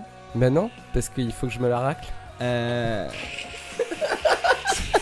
Qu'est-ce qu'il y arrive Bah, tu me fais rire. Tu vois que t'es marrant des fois. Ah. À défaut d'être. euh, bref. Euh, la chanson s'appelait Uncut Dub. J'avoue que je l'avais complètement zappé. Elle est sur le deuxième album. Euh, donc, entre les monolithes, le- la couleur de la scène, les projos, le look des spectateurs, tout prend une teinte marron-rouge, une ambiance de terre et de sang pour porter une musique engagée. On est en 83 sur la tournée de l'album War, un opus sur la guerre et ses conséquences, à une période où elle semble être partout, et notamment en Irlande du Nord. U2 est devenu plus agressif, plus direct, et ce soir, sous un ciel rouge, face aux caméras, le public est acquis au charisme de Bono dans une cérémonie tribale pour la paix. Parce qu'au lieu de répéter que la machine à tube vieillit mal, on devrait garder en tête que U2, euh, ça fédère sa mère.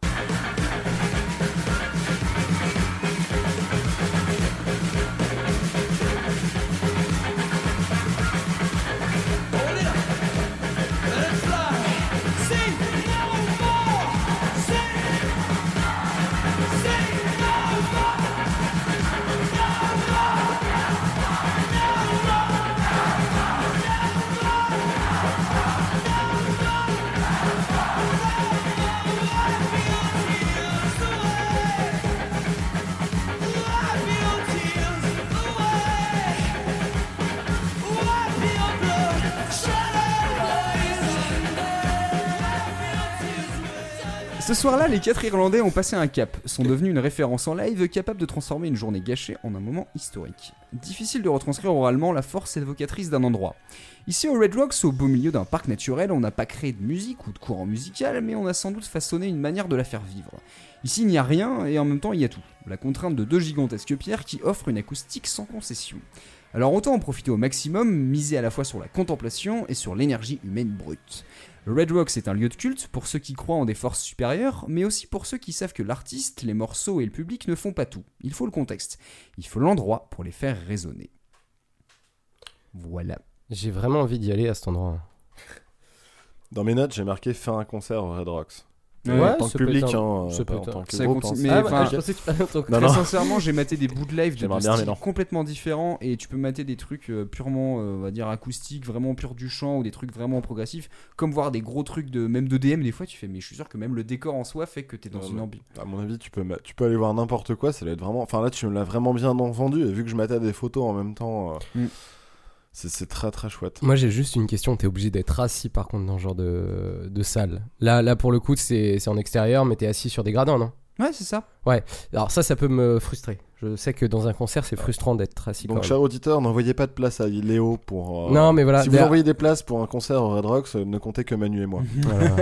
Ouais, y a pas de ça souci, je- l'embêtera, je- il je sera passe, assis. euh, Donc- non, mais prenez-moi quand même les billets d'avion histoire que j'aille visiter dans le Non, non, Colorado c'est et tout, mort, mais c'est je les laisserai aller voir le. Tu peux visiter le parc naturel, t'as plein de gens. Tu sais qu'ils Ouais. font du yoga aussi. J'aime Ah, bah, pas cool. le yoga trop. Ah, t'aimes rien. Euh, ils font des séances de ciné, t'aimes le ciné toi? Le ciné, ça va. Ouais. Mais du coup, je me suis dit, on va peut-être lancer un podcast sur le ciné. Apparemment, ça une marche bien. sur ce que Léo aime. Alors, Léo aime. Non, mais en tout cas, Manu, c'est vraiment cool. euh, Enfin, là, tu Ouais. m'as vraiment bien vendu le truc. Moi, j'ai. Je vous conseillerais, mais enfin, il y a beaucoup de lives où on- j'ai vu un groupe de reprises qui reprend, euh, qui reprend du Pink Floyd.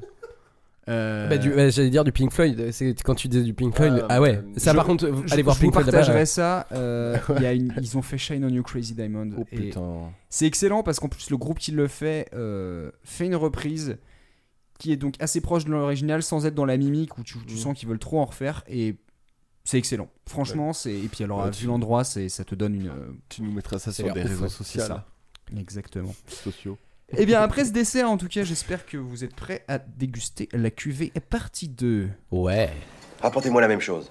Salut, c'est encore moi. Ah, salut. Et donc, du coup, si vous trouvez le thème de cette partie 2, qui est la suite de la partie 1, vous marquez 0 points. Parce qu'il y en a pas? Bah non, c'est c'est le même thème. Ah, t'es resté sur. Ah, mais non Ah, mais oui, Ah, non Fini les Eh bonnies. bien, mesdames et messieurs, je vous propose de continuer cette deuxième cuvée en commençant par l'extrait numéro 6. Ah. I got my first real six string, bought it at the five and dime, played it till my fingers bled. Attention Léo, il va dire l'année là.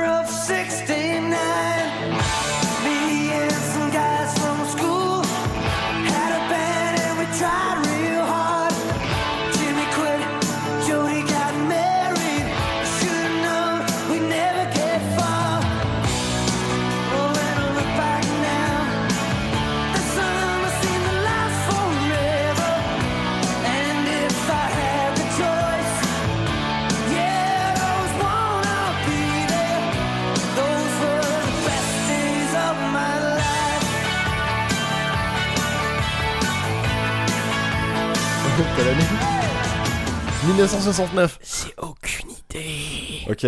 Alors, pour rappel, il y a euh, donc 4 à 3 pour Léo. Ouais. Est-ce que c'est le moment où la vapeur va être Euh, inversée? Euh, Alors, je vais commencer parce que je sais que je pense que tu, tu, tu Je as sais plus. qui tu je, sais qui c'est. je connais la chanson, mais alors- moi je vais dire 75 même si j'en sais foutrement rien. Ok, alors du coup, c'est- donc c'est Brian Adams. Qui Ouais, devrait être connu Adams. pour cette chanson qu'autre chose. Euh, si je dis pas de bêtises, euh, 87, un truc comme ça. C'est mieux ouais C'est fin 87. C'est beaucoup mieux que 80, 75. ou ouais, mais- Tout début 90, mais euh, je... Alors, c'était Summer of 69 de l'album Reckless de Brian Adams, sorti en 1984. Et Manu marque un point. Putain, j'étais au poil de... Égalité, les au gars poil de sconce. Non mais je, te- je là je, je m'incline. Voilà. Allez, au suivant. Vas-y, j'en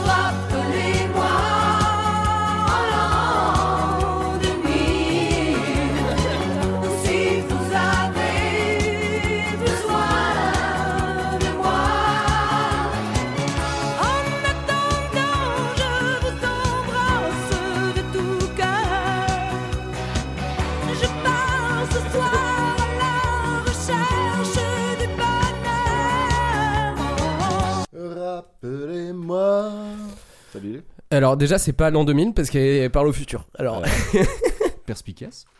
Alors, effectivement, c'est Sylvie Vartan. Sylvie Vartan qui a joué au golf de Rouen. Voilà. Ouais. Juste pour le petit kiff. J'espère pas avec ce morceau. Quatre- Ouais. quatre- Non. 87. Euh, c'est pas facile ça, putain. Euh, 80... 80, 87. 81 Je pense que c'est Manu. Eh ben, en fait, c'est 78. C'est C'était sur l'album Fantasy. La, la chanson s'appelle Rappelez-moi en l'an 2000, comme vous l'avez compris dans le refrain. Ça sentait bien la fin du disco. Et bah, on met beaucoup de points là. Bah, On met pas mal de points du Enfin, coup. hein. il met beaucoup de points. Ouais. Attends, attends, il y a un point d'écart Il y a pour le moment. 5-4, c'est propre. Non, mais c'est pas ça, c'est- c'est c'est- c'est tout à son honneur. Moi je récupère tout à 3 années près. On met la suite? Allez, c'est parti. Et on met la suite.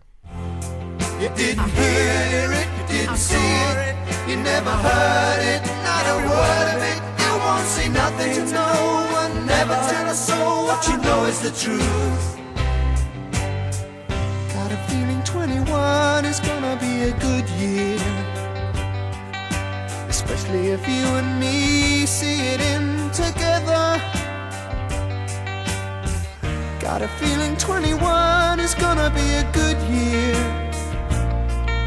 Especially if you and me see it in together.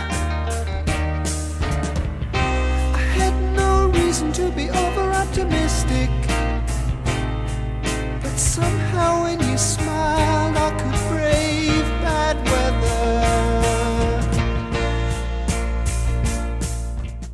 78. Et eh bah, j'allais dire 78 aussi, mais du coup, je vais dire 77. Ok, alors c'était les Who C'est bien les Who. Ah ouais. avec euh, 1921 Ouais. de l'album Tommy. Tommy qui est sorti il y a 50 ans. Euh, crois, alors attends, il faut que je. Ah, le film est sorti à 5. Ah, attends. Non. 1969. Ah ouais? Et du coup, c'est 50 ans, bah oui, du coup 69, 77 et 78, c'est pas bon. Ouais, Bah non, il n'y a pas de point du coup. Ok, on ouais. est. euh, ouais, Ouais, non, c'est grave planté. Tu veux un point parce que t'as répondu quelque chose? Non. D'accord.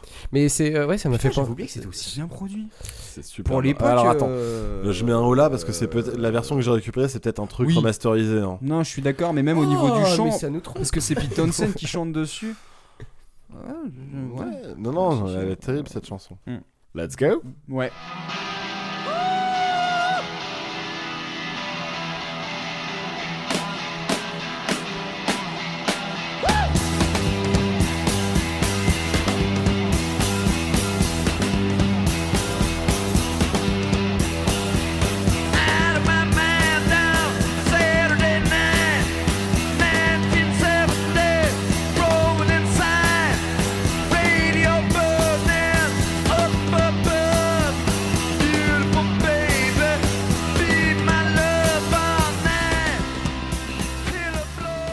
78.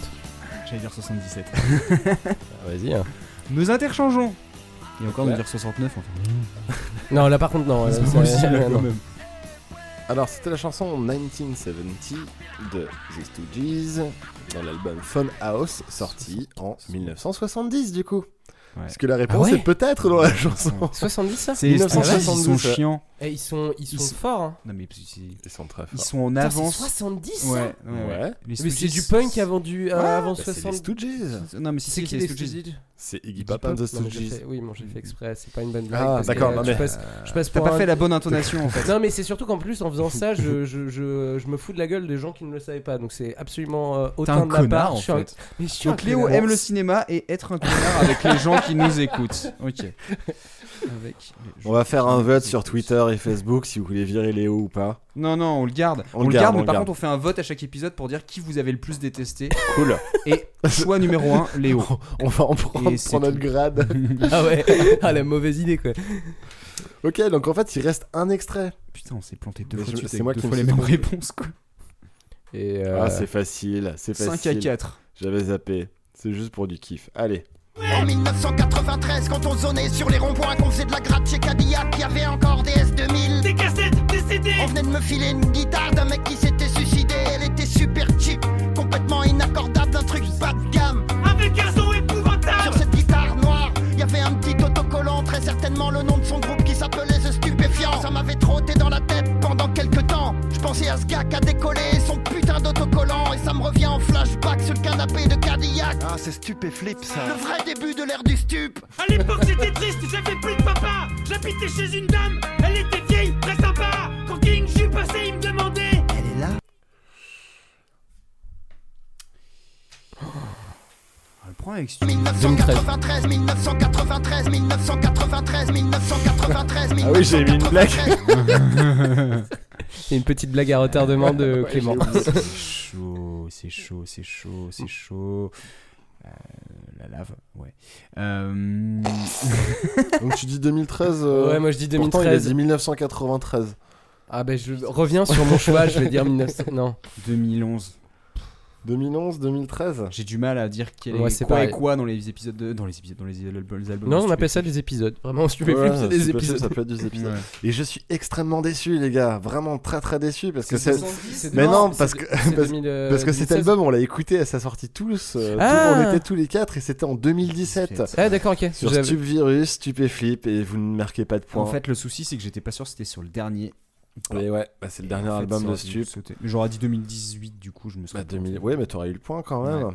Donc, euh, du coup, euh, 2013 et 2011, vous marquez pas de points. Le score final est donc de 5 à 4 pour Manu. Bien joué Manu. J'ai gagné. Et moi j'ai pris deux serré. points en plus en disant un truc qui n'est Ouais, juste attends, pour le thème. Franchement, c'est pas si mal en termes de résultats purs. hein. Bah ouais. Ah oui, euh, C'est très cool. ah, c'est pas On a mal. bien hein. bossé, je trouve, Ah c'est bien. Bravo, commence je vous être loin de félicite. Et propre comme vous le jeu, hein. savez, Déjà on a fait des tout il n'y a pas vraiment de gagnant. Ouais, Le vrai, on a dit ça. plaisir, Avant tout. C'est l'heure du toast. Ding, ding, ding, ding. Et ici le petit toast qui va avec. Et donc sur cette magnifique victoire de moi sur le mécréant, euh, nous allons maintenant laisser passe aux recommandations du jour. Attends, je vais être un pestiféré ou quoi Pas quand je bois, je vais m'étouffer et mourir. de rire. Euh... Euh, donc messieurs, est-ce que vous avez des recommandations en lien ou non avec vos chroniques ou cet épisode plus largement? Moi, j'ai, moi j'ai, j'ai une toute petite reco euh, très très courte et euh, genre euh, j'ai envie de parler de choses aussi. non, juste juste pour faire Ça écho, juste pour moment. faire écho à, hum, à, comment dire au- à une de mes chroniques sur euh, le rap français là, il y a il y a Nekfeu qui va ressortir un album et directement t'as Gizmo qui a sorti un son pour, euh, pour euh, parler mal sur Nekfeu. J'ai trouvé ça assez drôle. Donc Comme on a quoi un le- fil rouge qui continue. quoi. Ouais, le mec est, le mec est resté sur le, sur le même. Et nous prendrons des nouvelles à la prochaine tartine. Où en sont-ils aujourd'hui? Nous retrouvons notre envoyé spécial, Léo. Le rap français. Apparemment ils se sont croisés, ils se sont tirés la langue, je sais pas. Euh, Une autre petite chose? Non, je sais pas. Non, Pas si, obligé, mais je- hein. je- est-ce que je- euh, si, il y a le dernier Tyler the Creator à aller écouter? Par rapport à la chronique euh, Ah dernière ça, fois. on va faire des fils rouges. On fait des fils rouges, non mais euh, allez Ah, l'écouter. euh, Tu l'as écouté toi? Moi je l'ai écouté, c'est vraiment très très bien. J'aime beaucoup. Et regardez Dig, parce que dedans il parle d'une salle de concert. euh, Ah ouais, Dig je me suis dit que j'allais pas la refaire celle-là. On l'a fait Ouais, tourner, c'est pas grave.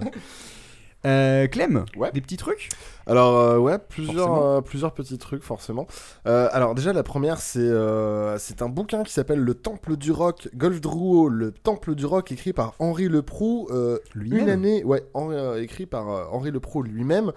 Euh, c'est un ou deux ans après, euh, après la fermeture du golf, donc tout est super frais, c'est enfin, voilà, c'est bien en tête.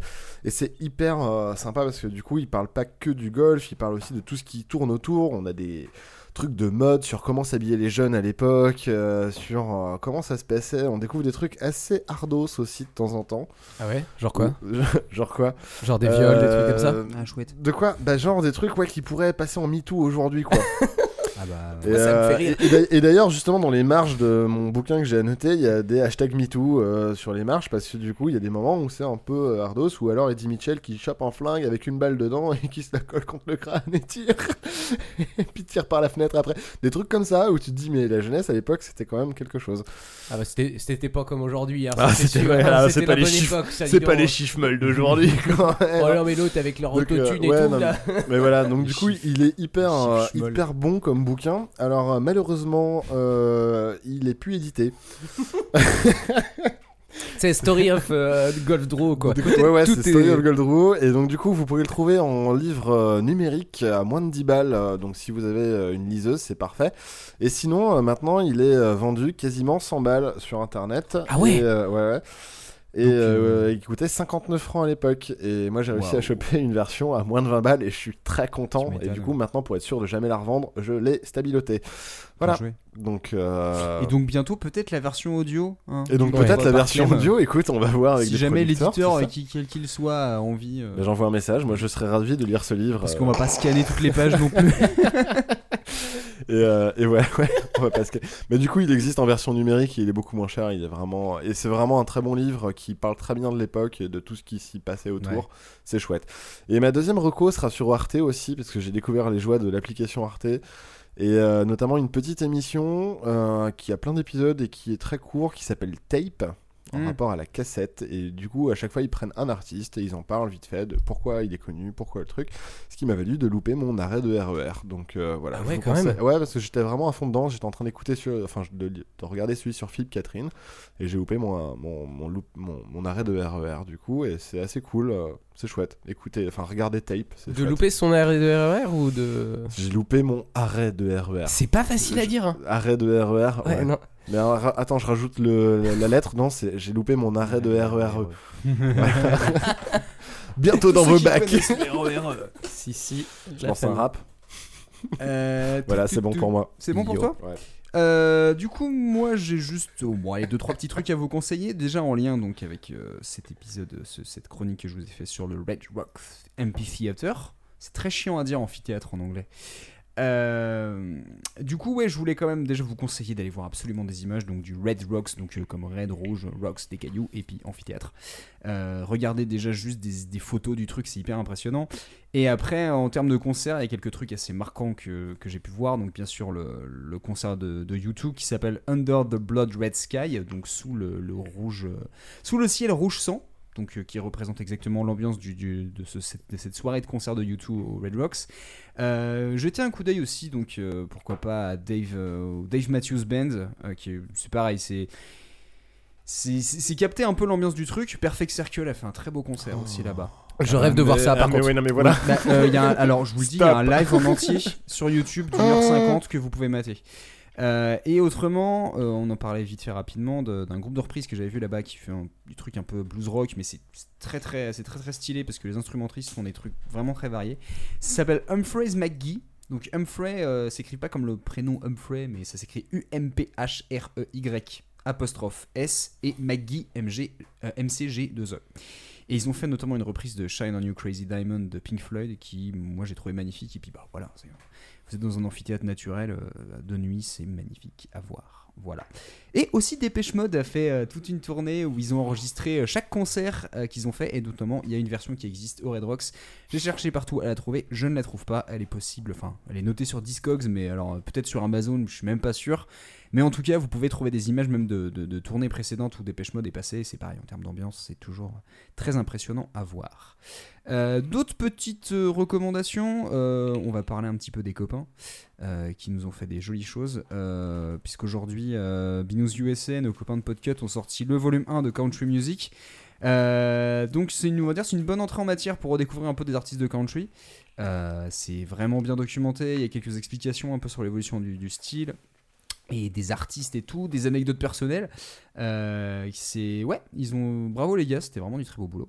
Et puis aussi euh, le dernier numéro de D'écoute ça qu'ils ont fait, euh, enfin que Dame a fait avec avec Giga Musique sur musique et politique. Euh, J'avais Giga musique et musique et politique? Ouais. Ouais, ouais. Ouais, ouais. Franchement, écoute-le, il est très, Et très bon. Je connaissais deux trois perles, mais euh, là, c'est- tu connais genre tu vois le lip dub de l'UMP ou ce genre de conneries ou ce genre Oh. de trucs. Sauf que là, on part. Franchement, ils ont redécouvert des trucs je- je- dont je connaissais même pas l'existence. Les chansons pour Giscard. Ah ouais, le RPR. J'allais dire, le, le rock de, de Giscard, il est cool. Il y, a- il y a des trucs, mais il y a des trucs complètement différents. C'est complètement dingue. Euh, ouais, non, ils ont vraiment euh, trouvé des sacrées perles. Donc c'est la partie 2, si je dis pas de bêtises. Enfin, en tout cas, il y a une deuxième partie euh, qui est prévue pour plus tard. Mais déjà, allez écouter cette première, euh, ce premier épisode. Donc d'écoute ça avec Giga Musique sur musique et politique. Sur ce, messieurs, euh, on va fermer cette tartime. Merci de Ouais. nous avoir euh, écoutés en tout cas jusqu'au bout. Euh, on espère que vous avez découvert plein de choses, que vous avez été meilleurs que nous à la cuvée. Quoi qu'on a été plutôt bon cette fois en fait. Non, ça va pour une fois. Ouais. Mais c'est parce que Clément a été indulgent et, et c'est notre faible niveau. Alors il n'est pas resté connant du Eh, fond. donc, pas de fleurs Pas du tout, pas du tout. Non, non, vous avez été bon. Mais non, mais c'est euh, je. On commence à prendre l'habitude quand même maintenant. Ouais. La prochaine fois, on fera 1 à 0. tu vois. Euh, Ouais, c'est moi qui joue la prochaine fois. Ah oui, c'est vrai, c'est moi qui l'a fait. Putain, faut que je sois gentil. Non, non, tu peux être méchant, mais pas. Ok, enfin, donc, sois euh, gentil. Musique des années 20 et 30. Euh, 1920. Alors du coup, je compterai que euh, pas la- c'est pas en année. Là, je te parle en, En décade. en- non, non, justement, en, comment dire, en, en semestre. C'est-à-dire que tu m'as trouvé le semestre. exact. C'était mars, dommage. Euh, donc comme d'hab, on va vous partager une playlist des morceaux diffusés. On va la faire Ah ouais, tourner un peu plus ça. que les fois précédentes. Euh, on a voilà, on a une playlist qu'on fait sur YouTube à chaque épisode, mais du coup, on va essayer de vous faire un petit peu plus tourner les sons qui ont été On va proposés aujourd'hui. sur ailleurs aussi. Ouais. Voilà, tout simplement, on va faire mieux notre communication. Euh, D'ailleurs, on commence euh, là dans le courant juin, on va partager des, des petites suggestions musico-culinaires, des petits coups de cœur, des petites anecdotes, en lien ou non euh, direct avec, euh, avec l'émission passée ou future. Voilà, on va partager des trucs qu'on écoute en ce moment. Euh, voilà, tout simplement pour vous filer quelques petits, euh, quelques petits conseils si vous êtes curieux de savoir ce qu'on aime bien écouter. Et il y aura beaucoup de choses différentes à mon avis. Oh oui, ça va être très très varié. Comme vous l'avez constaté, après un rythme effréné, on a un peu calmé le jeu en mai, parce qu'on passait beaucoup, voire trop de temps sur les tartines hebdomadaires. Ça veut pas dire du tout qu'on laisse tomber la même mais pas pareil ou qu'on la baise, ça reste on va dire entre parenthèses, mais voilà, c'est juste que les productions seront moins fréquentes. Et surtout, on a en réserve quelques collabs pour les, sem- pour les semaines à venir, on Ah ouais vous en dira un petit peu plus. Euh, bah déjà nous on va en parler. Bah ouais, cool. j'avoue, je suis même pas au courant. Bah ouais, mais c'est parce que voilà, je fais du teasing pour tout le monde. Allez, Oh là là, super tease. J'ai tellement hâte de De savoir quoi. c'est ça. Bon. Euh, N'oubliez pas que Tartine ta Culture est membre du label Podcut et qu'en le soutenant, vous avez accès à une sélection de podcasts passionnants, parfois sur des sujets auxquels je m'étais jamais intéressé. Euh, et enfin, donnez-nous vos avis sur l'émission, si vous avez des idées, des trucs à corriger ou ajouter sur nos tartines, des conseils musicaux, bref, disez des choses. On peut nous retrouver un peu partout maintenant, depuis notre plateforme Ocha, mais aussi iTunes, Spotify. Alors en partie sur Deezer, je sais pas pourquoi, mais sur Deezer, il y a un- on a quelques épisodes, mais pas beaucoup. La faut qu'on voit dernière pourquoi. nouveauté. Et bizarre. Je pas sais pas pourquoi on a genre 3-4 épisodes, mais il faut qu'on voit ça. Bref. Euh, et autrement sur les applis comme Podcast Addict, Player FM, et même en direct de Google. Si vous tapez Tartine Ta Culture, vous pouvez me les lire directement depuis votre page de recherche Google. Et nous, on aime Google. non, c'est pas vrai, on a dit qu'on aimait pas. Nous- Oh, C'est toi qui aimes pas Google. Ouais, j'aime pas Google, mais on a dit qu'on aimait ou pas? Sais, mais le on par- est le dépendant. parti- Le il est d'accord ou Tu pas? vois, c'est Alors, comme Est-ce la- qu'on est influenceur Google ou pas? Euh, la tartine revient le mois prochain. D'ici là, digé- digérez bien, massez-vous les oreilles et à très bientôt pour un nouveau buffet. Salut à tous. Bisous, bisous, Salut à tous, il faut rentrer maintenant.